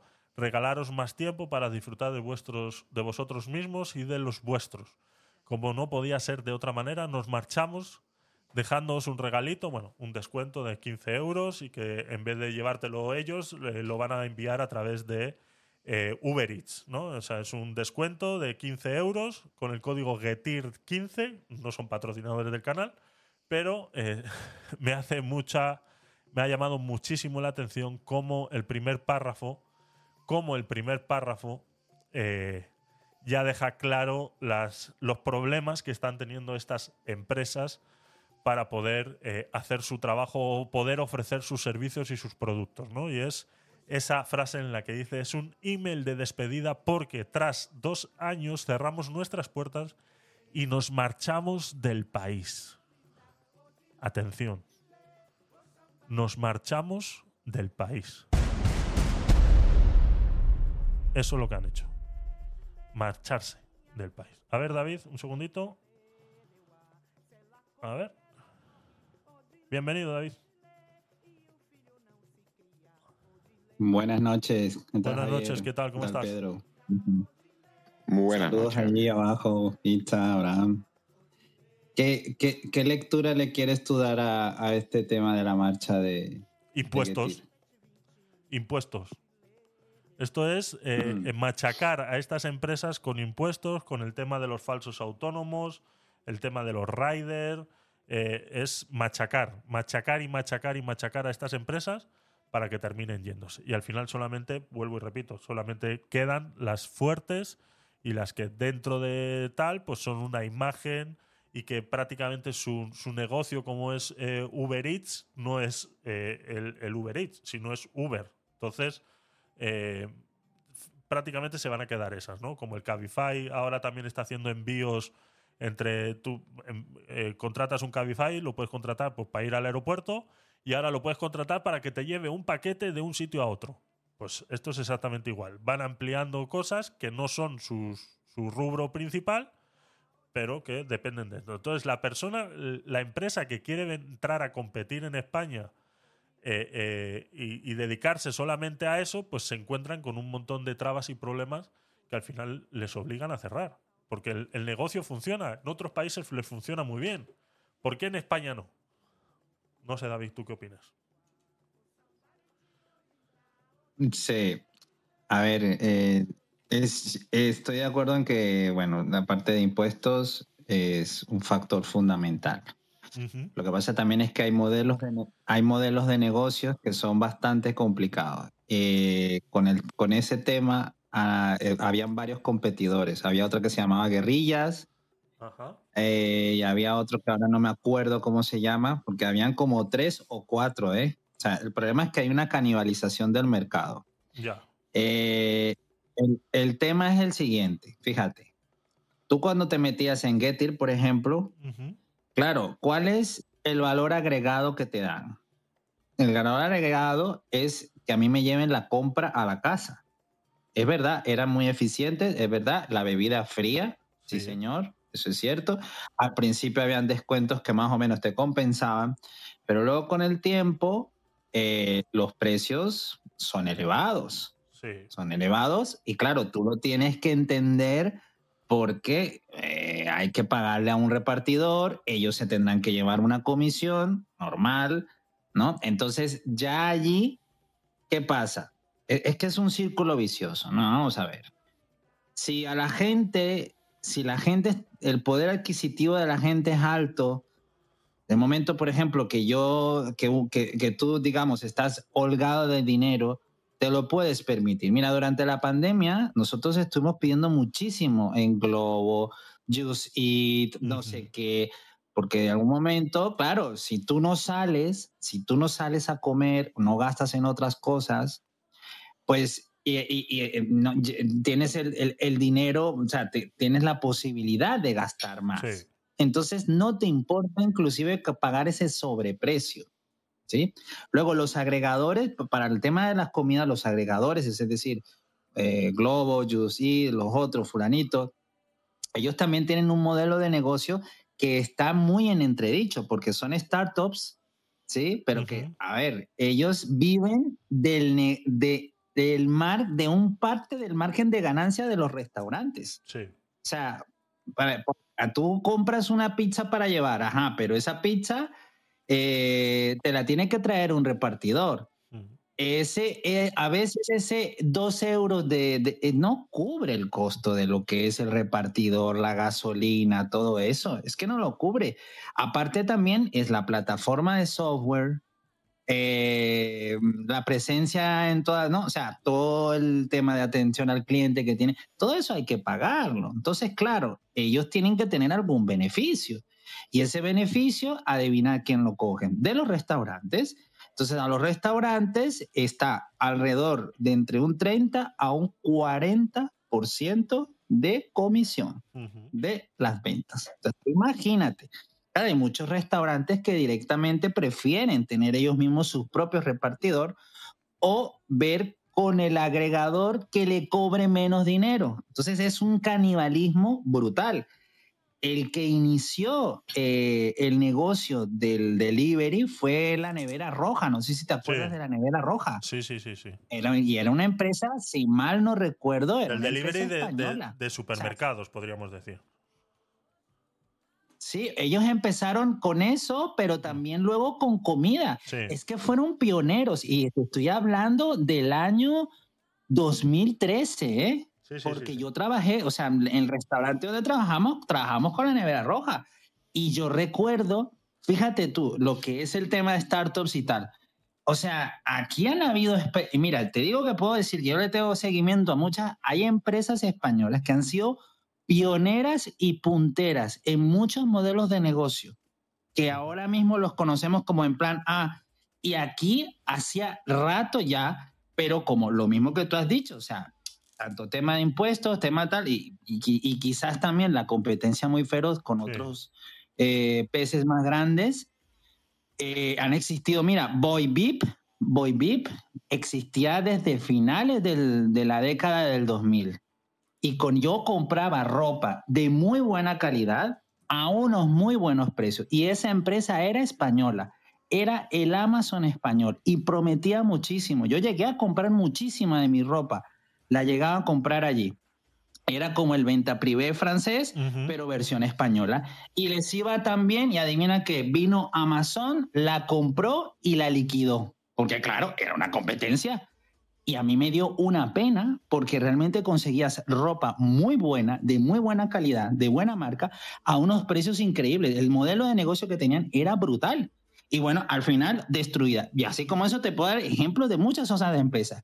Y la nevera roja murió de éxito. Murió de éxito porque hubo un momento en el que no podían con tantos pedidos. O sea, el modelo de ese del delivery, ellos fueron los primeros es que no se, no se daban abasto de la cantidad de gente que empezó a pedir, a pedir, a pedir, a pedir, y murieron, o sea, ya el, el, servicio fue fatal, ya eran pedidos que no llegaban, que se perdían. Eh, bueno, era, era un lío total y yo no, yo no sé qué pasó con la empresa, pero al final desapareció, la vendieron y tal, pero sí sé que murieron de éxito porque les iba estupendamente bien y, y luego fallaron, ¿no?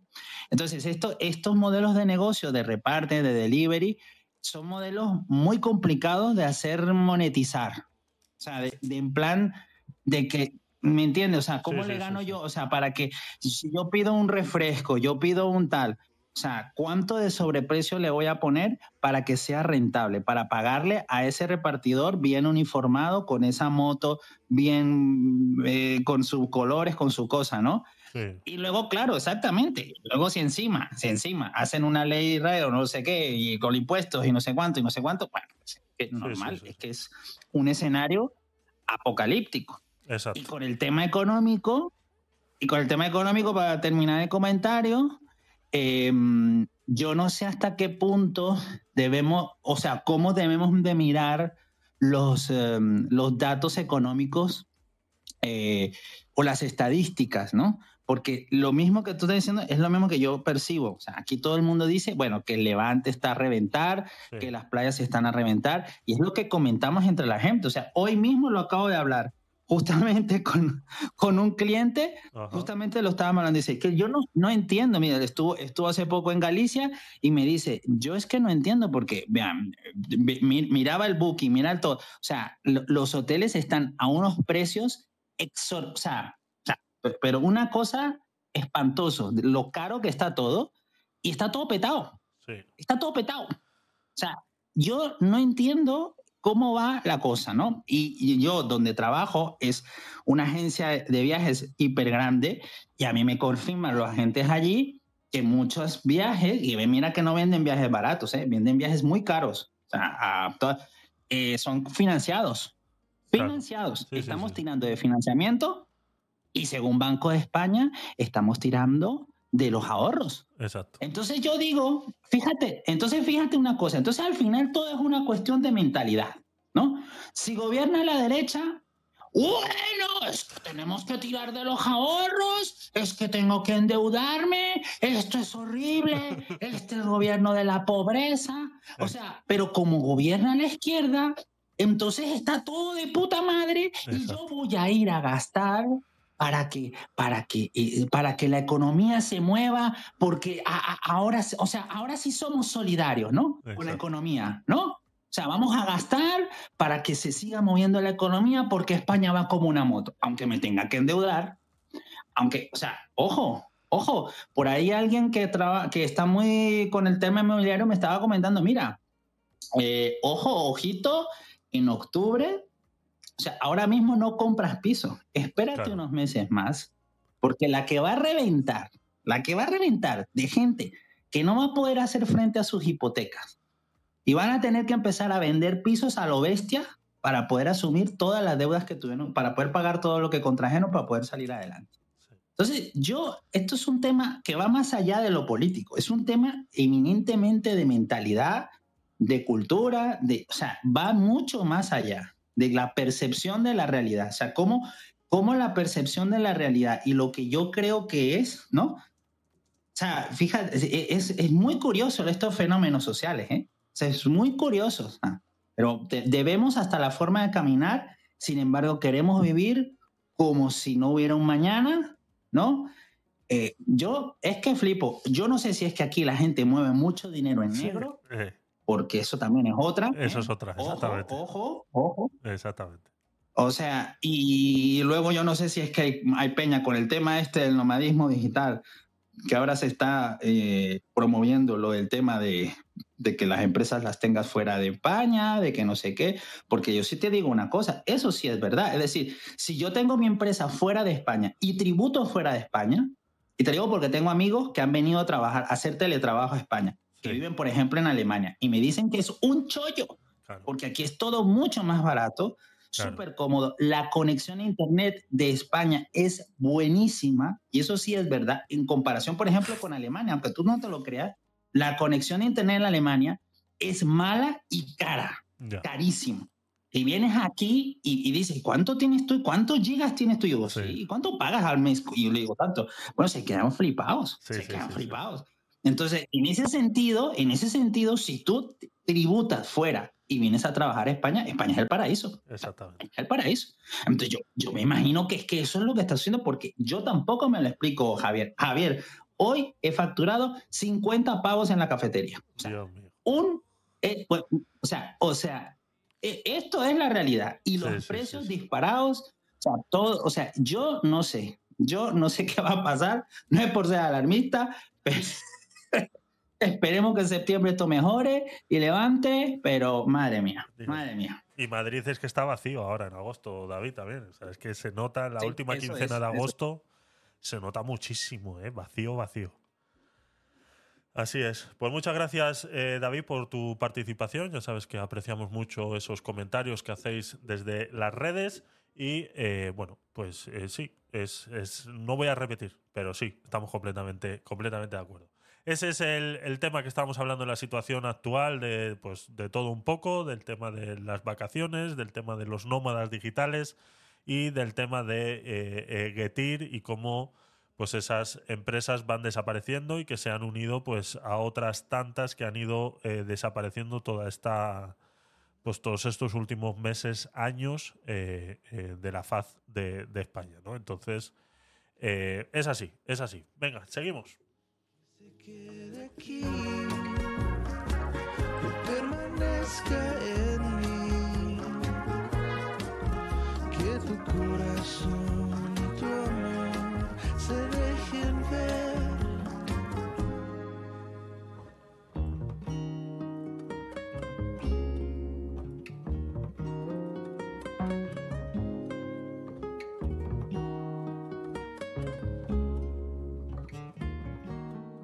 Volvamos un poquito a la política. Hemos hablado muchas veces eh, de, este, de este tema, de cómo las redes sociales eh, apoyan muchas veces a campañas o buscadores están eh, manipulados para apoyar a ciertas campañas. Pues lo hablamos en su día con Facebook, como pues el tema de Trump y cosas así.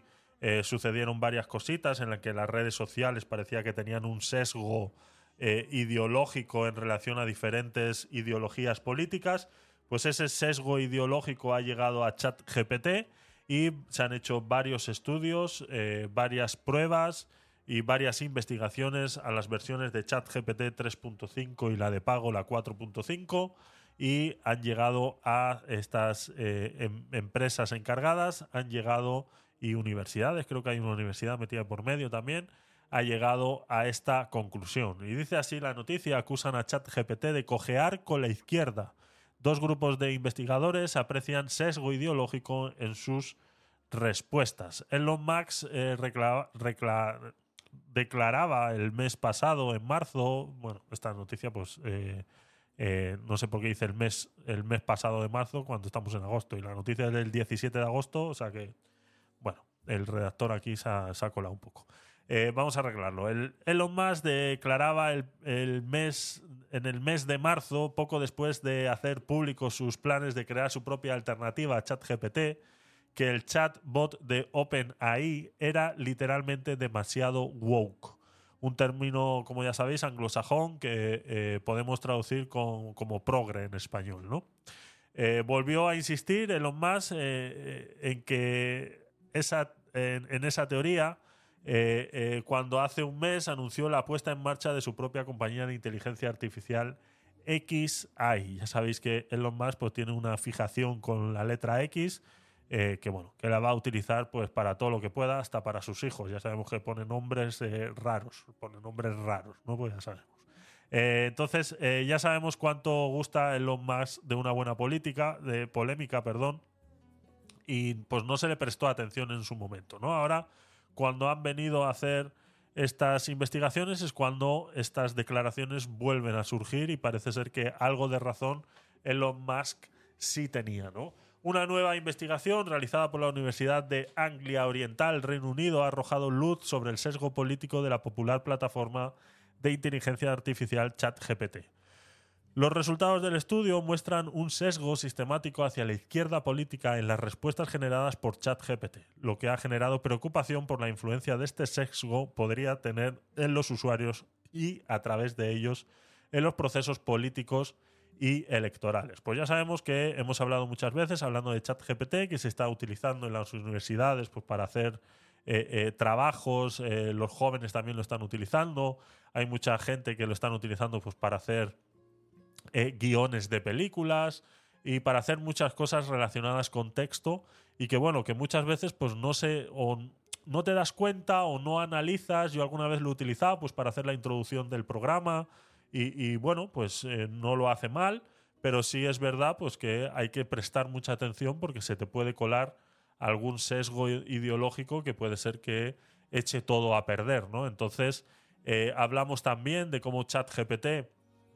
OpenAI eh, ha estado hablando de generar una huella dentro de todo lo generado a través de ChatGPT para que nuevamente cuando en, esta, ya sabéis que la versión 4.5 pues ya está abierta a Internet y por ende vuelve, eh, cada vez que tú haces una pregunta, hace ese análisis en todas las, redes eh, de Internet, pues para que si captura este mensaje creado ya por ChatGPT 3.5, pues lo pueda descartar, ¿no? Sabemos que eso es algo que, que OpenAI está trabajando en ello para que esa eh, generación de texto no se vea contaminada con una generación de texto ya creada por otra inteligencia artificial en sus versiones anteriores, ¿no? Pues ya sabemos que eh, si vas mezclando, mezclando, mezclando, al final lo que consigues es algo sin sentido, ¿no? Entonces, eh, ya sabemos que eso está sucediendo, pero claro, ¿qué pasa cuando la información a la cual tienen acceso estas inteligencias artificiales, pues son textos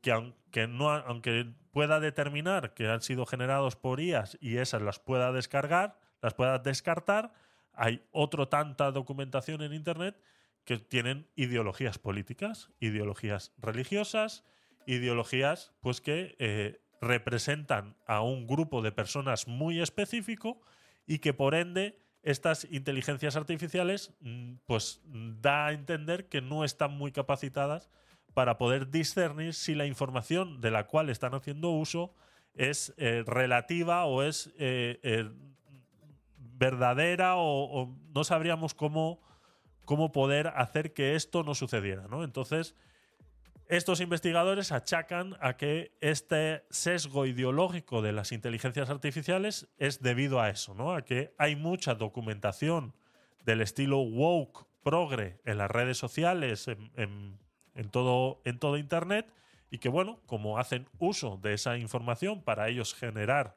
esa respuesta a esa pregunta o solicitud que le hayas hecho tú, pues resulta que ese sesgo ideológico se termina trasladando a todo eso, ¿no? Entonces, eh, lastimosamente es así y no sabemos si realmente van a ser capaces de poder solucionar esto y crear un contenido que realmente sea relevante y sea neutral a lo que tú realmente le estás pidiendo. O eh, vas a tener que empezar a incluir eh, prompts en, en, estas solicitudes a las inteligencias artificiales en las cuales tengan que aprender a excluir ese sesgo ideológico de la respuesta que tú quieres conseguir. ¿no? Entonces, eh, esta investigación, el equipo de investigaciones del Reino Unido y otro de, Brasil, eh, han publicado sus conclusiones y tras analizar las respuestas de ChatGPT a una serie de más de 60 preguntas claramente ideológicas, en las que se les pedía que interpretara a individuos con diferentes afiliaciones políticas. Estas respuestas fueron comparadas con las que daba por defecto ChatGPT para evaluar el posicionamiento del propio chatbot. En todos los casos, dado el componente aleatorio inherente a los grandes modelos de lenguaje como ChatGPT, cada pregunta fue repetida 100 veces y las respuestas recopiladas para que la valoración de las mismas no quedase afectada por aberraciones estadísticas.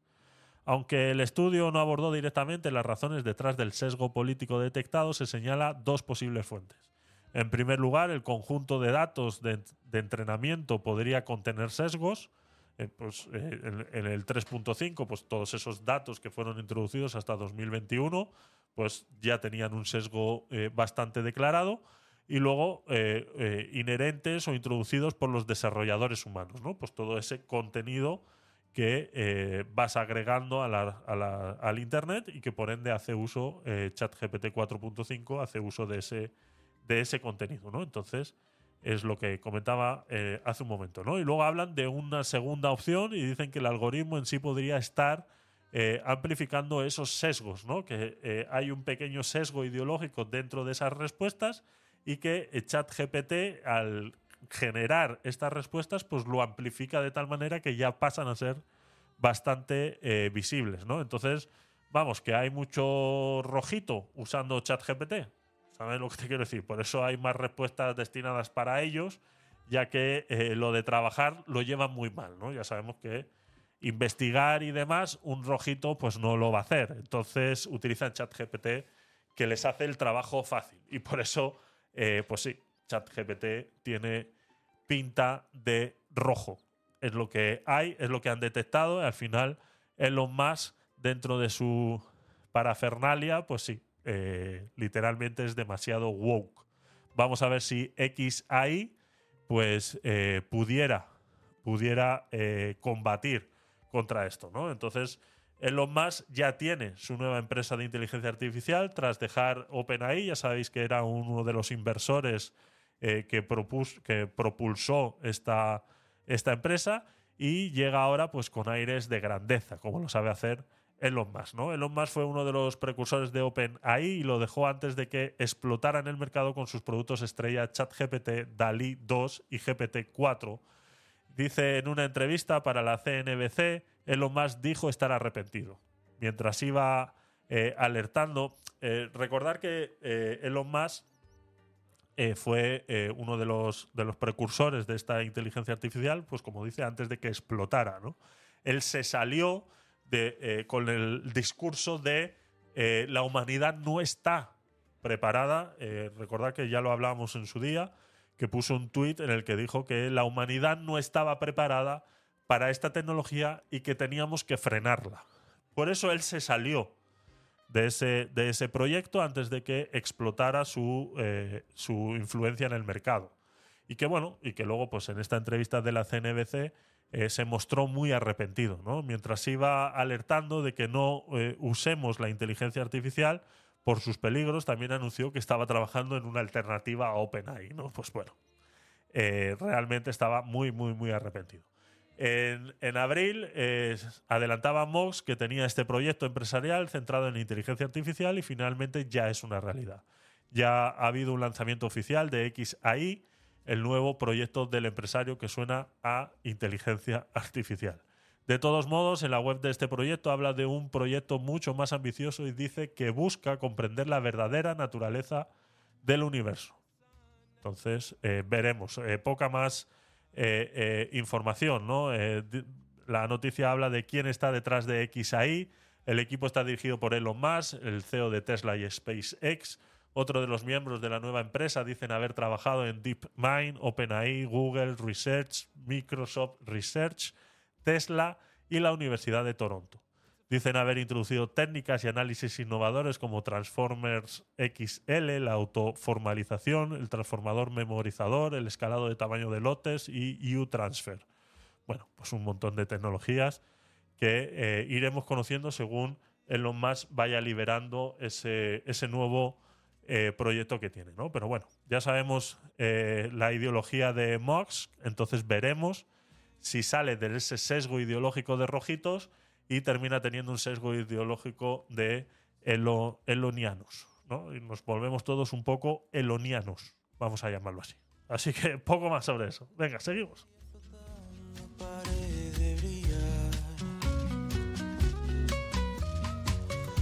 la noche más negra esconde mi amor por ti. Es una llama encendida que brilla más y más.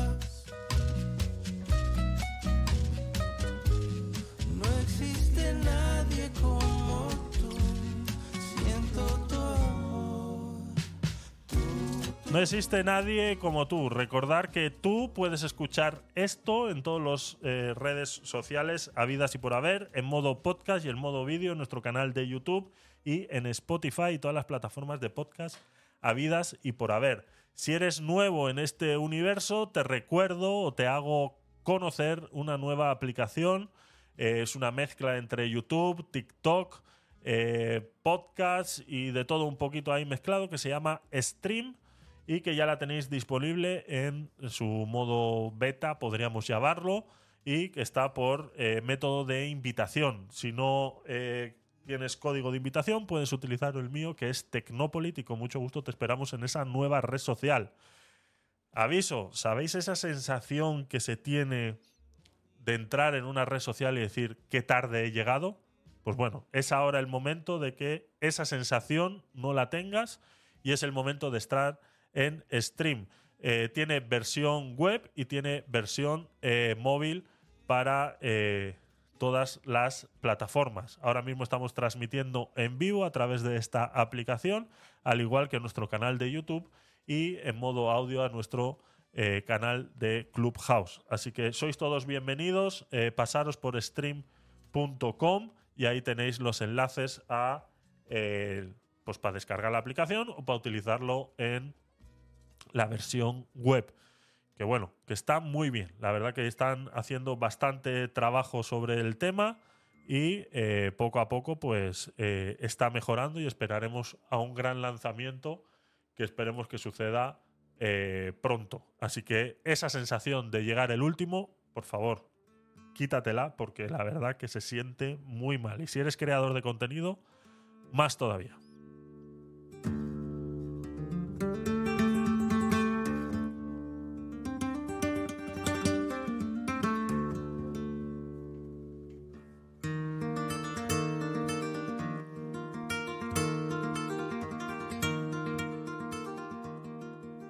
Con los últimos minutitos del programa. Tengo una pequeña curiosidad. Ya sabéis que esto es un programa de gabinete de curiosos.com. puedes visitar eh, nuestra web, gabinetedecuriosos.com. Arriba a la derecha tienes todos los enlaces a mis redes sociales y todos los canales donde transmitimos. Y que bueno, que esperamos que dejes tus comentarios. Si estás en modo diferido y has llegado hasta aquí, bienvenido. Gracias por estar ahí. Deja tu like, suscríbete y a todo lo que se dice como influencer y ya sabes que, bueno, si funciona bien y si no, pues bienvenido y que disfrutes del contenido. Esta última noticia barra curiosidad es algo que me llamó bastante la atención según estaba eh, eh, preparando el programa de hoy, que sí, eh, lleva una preparación, aunque no parezca, lleva, una preparación y por ende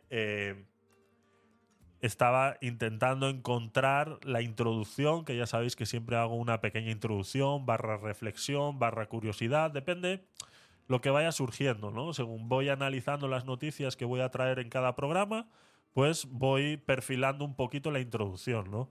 La introducción de hoy ha sido diferente a esta noticia, pero esta noticia formaba parte de la introducción principal, ¿no? Bueno, un pequeño mejunje que me he liado yo ahí en última hora, y he dicho, pero bueno, aún así esta noticia tiene, tiene, que, tiene que darse, noticia barra curiosidad, es de la web de muy interesante, entonces eh, era interesante decirlo, ¿no? Eh, para los que no...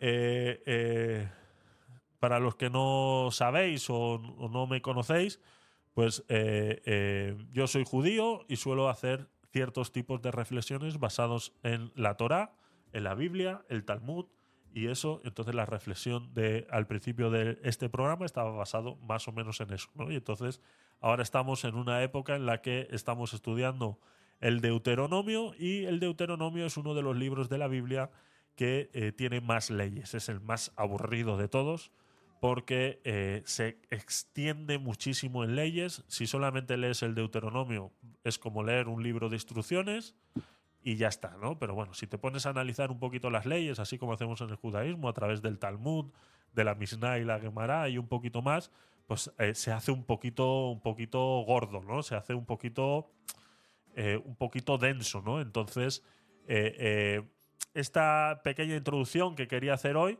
estaba basado con esta, con esta noticia. Ana, bienvenida. A ver, ¿has subido?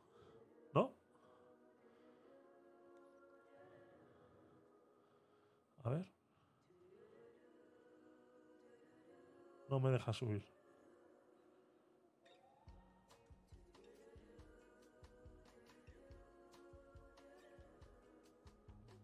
Ok, vale. No quería subir entonces, entiendo, Ana. ¿Ha sido por error?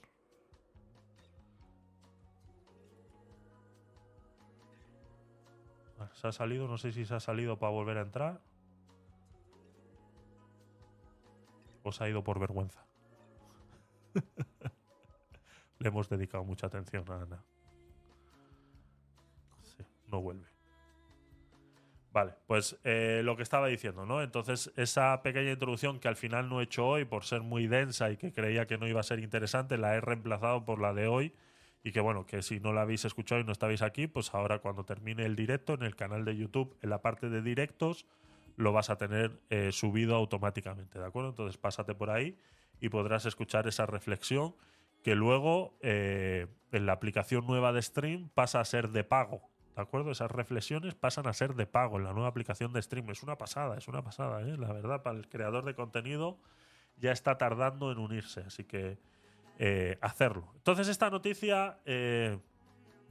Eh, barra curiosidad es así, ¿no? Pues como decía, eh, estamos en una época de estudiar leyes en lo que es el, judaísmo y una de las leyes que se dice en Deuteronomio es que cuando llegues a una ciudad y te establezcas en esa ciudad, lo primero que tienes que hacer es elegir a un juez, ¿no? Eh, a elegir a los jueces y un rey. Vale. Pues ¿sabías que hubo un rey que obligaba a la población a acostarse a las 8 de la noche? ¿Qué rey puso toque de queda? Se trata de Guillermo I de Inglaterra el Conquistador. ¿Y por qué impuso este horario? Dice la noticia. Dice, los anales de la historia, pocos gobernantes han sido tan influyentes y consecuentes como Guillermo el Conquistador, el primer rey eh, normando de Inglaterra, conocido por su destreza militar y perspicacia estratégica, desempeñó un papel fundamental en la configuración del curso de la historia inglesa. Sin embargo, entre la mirada de decisiones que tomó durante su reinado podemos encontrar una medida un tanto curiosa. El intento de que todos sus súbditos se acostaran a las 8 de la tarde e iba tan en serio que promulgó un edicto para ello. O sea, no era una recomendación, que por tu salud y que tienes que dormir 8 horas al día, hay que acostarse a las 8 horas. No, no, no. O sea, fue un edicto real en el que obligaba a todos sus eh, súbditos a acostarse a las 8 de la tarde. Antes de llegar al toque de queda es esencial comprender el contexto. Ya sabéis que esta es mi frase favorita, en el que Guillermo el Conquistador llegó al poder. Y esta es mi frase favorita y por eso yo que lo quería enlazar con la reflexión de hoy, pero bueno, al final ha habido un cambio ahí, como ya he dicho, porque una de las cosas que cometemos el error muchas veces a la hora de analizar la Biblia y lo que sucede en la Biblia y demás es sacarla del contexto, ¿no? O querer trasladar esa situación que sucedió en ese momento bíblico, puede haber existido o puede no, ya eso cada uno que decida cómo quiere analizarlo y entenderlo, pero es traerlo, sacarlo de ese contexto e intentar interpretarlo a día de hoy en 2023, ¿no? Ese es el mayor error que se comete y por ende se llega a entender muchas veces las cosas de manera errónea, equivocada y se llegan a sacar conclusiones que no tienen nada que ver con la realidad. ¿no? Y en eso vemos cuando yo hablo muchas veces de que hay muchas religiones que no han pasado por el proceso de la ilustración. Y el proceso de la ilustración es ese, ¿no? Es olvidarse de que existe un contexto en el que se dan las situaciones y se dan las cosas y que al momento que tú sacas esa situación y esa historia que ha sucedido la sacas de ese contexto, deja de perder, o sea, empieza a perder sentido y deja de tener esa eh, lógica que para lo que fue implementado. Entonces, aquí vemos a Guillermo I, el conquistador, tomar una decisión en la que dice que todos sus súbditos tienen que acostarse a las 8 de la tarde. Antes de llegar al toque de queda es esencial comprender, vuelvo y repito, el contexto en el que Guillermo el Conquistador llegó al poder. ¿no? Nacido en 1028 en Normandía, Francia, descendiente de vikingos, era hijo ilegítimo del duque Roberto I de Normandía y Arlette de Falaise, hija de un curtidor. A pesar de su estatus ilegítimo, Guillermo ascendió al cargo de duque de Normandía en 1035 y, y consolidó su dominio sobre la región. Sus objetivos los tenía muy claros. Quería conquistar Inglaterra. En 1066 invadió Inglaterra y reclamó el trono inglés, que creía que le pertenecía por derecho.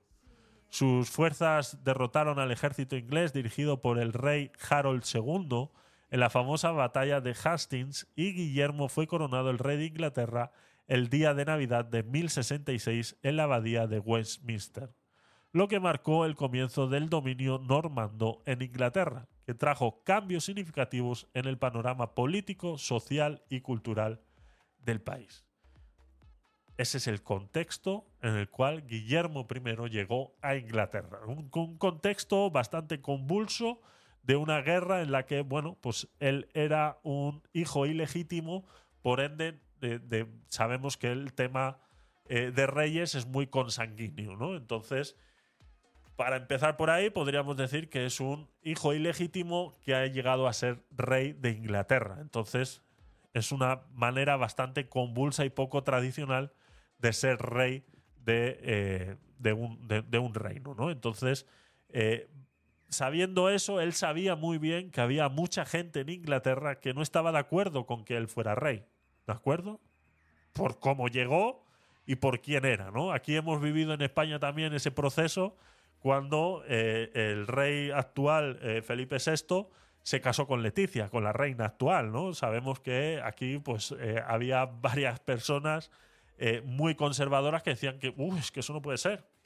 Eso no puede ser porque es una, es una plebeya.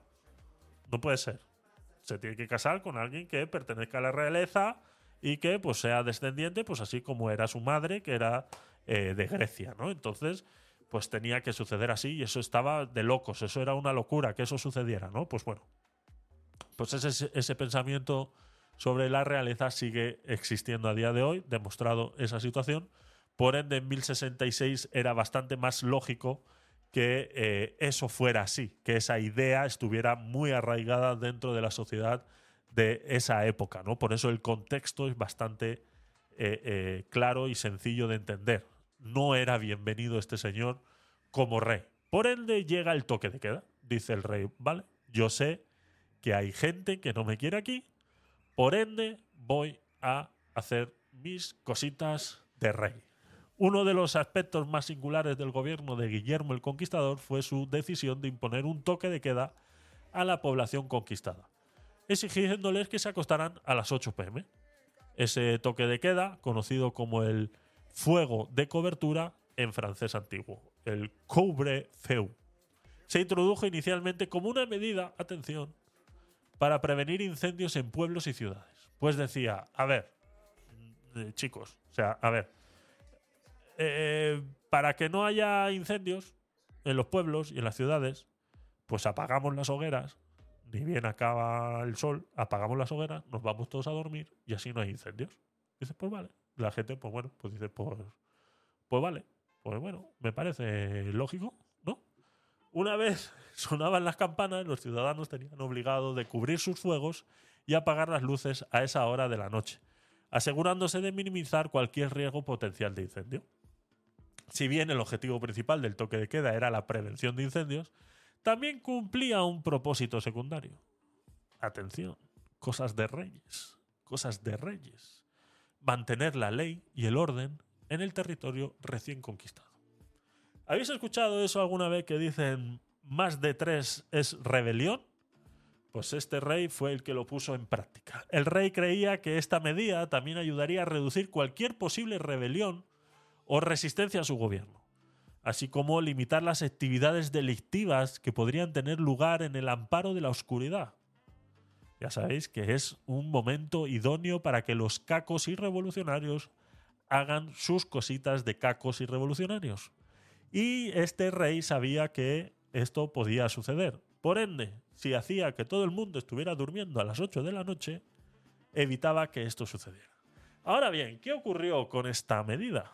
Inicialmente el reinado de Guillermo I fue bastante estricto para con esta medida de tener a toda la población en la cama a las 8. Sin embargo, el toque de queda eh, se volvió gradualmente más flexible con el tiempo a medida que la ley normanda se afianzó y el riesgo de rebelión disminuyó. ¡Qué casualidad! Aunque el toque de queda se convirtió en una práctica habitual de hacer sonar las campanas por la noche para recordar a la gente la necesidad de estar alerta cuando caía el sol. La práctica de hacer sonar las campanas para señalar el toque de queda persistió en algunas partes de Inglaterra durante siglos, incluso después de que se perdiera su aplicación oficial.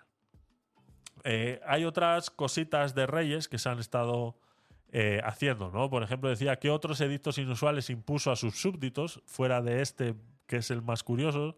El, más curioso de todos fue este, pero aunque su reinado vio la introducción de otras leyes y políticas notables que afectaron significativamente la vida de sus súbditos, ¿no? Pues más cositas de reyes, ¿no? Algunos de estos edictos y políticas inusuales incluyen el Doomsday Book, un registro similar a los censos que se realizan hoy en día.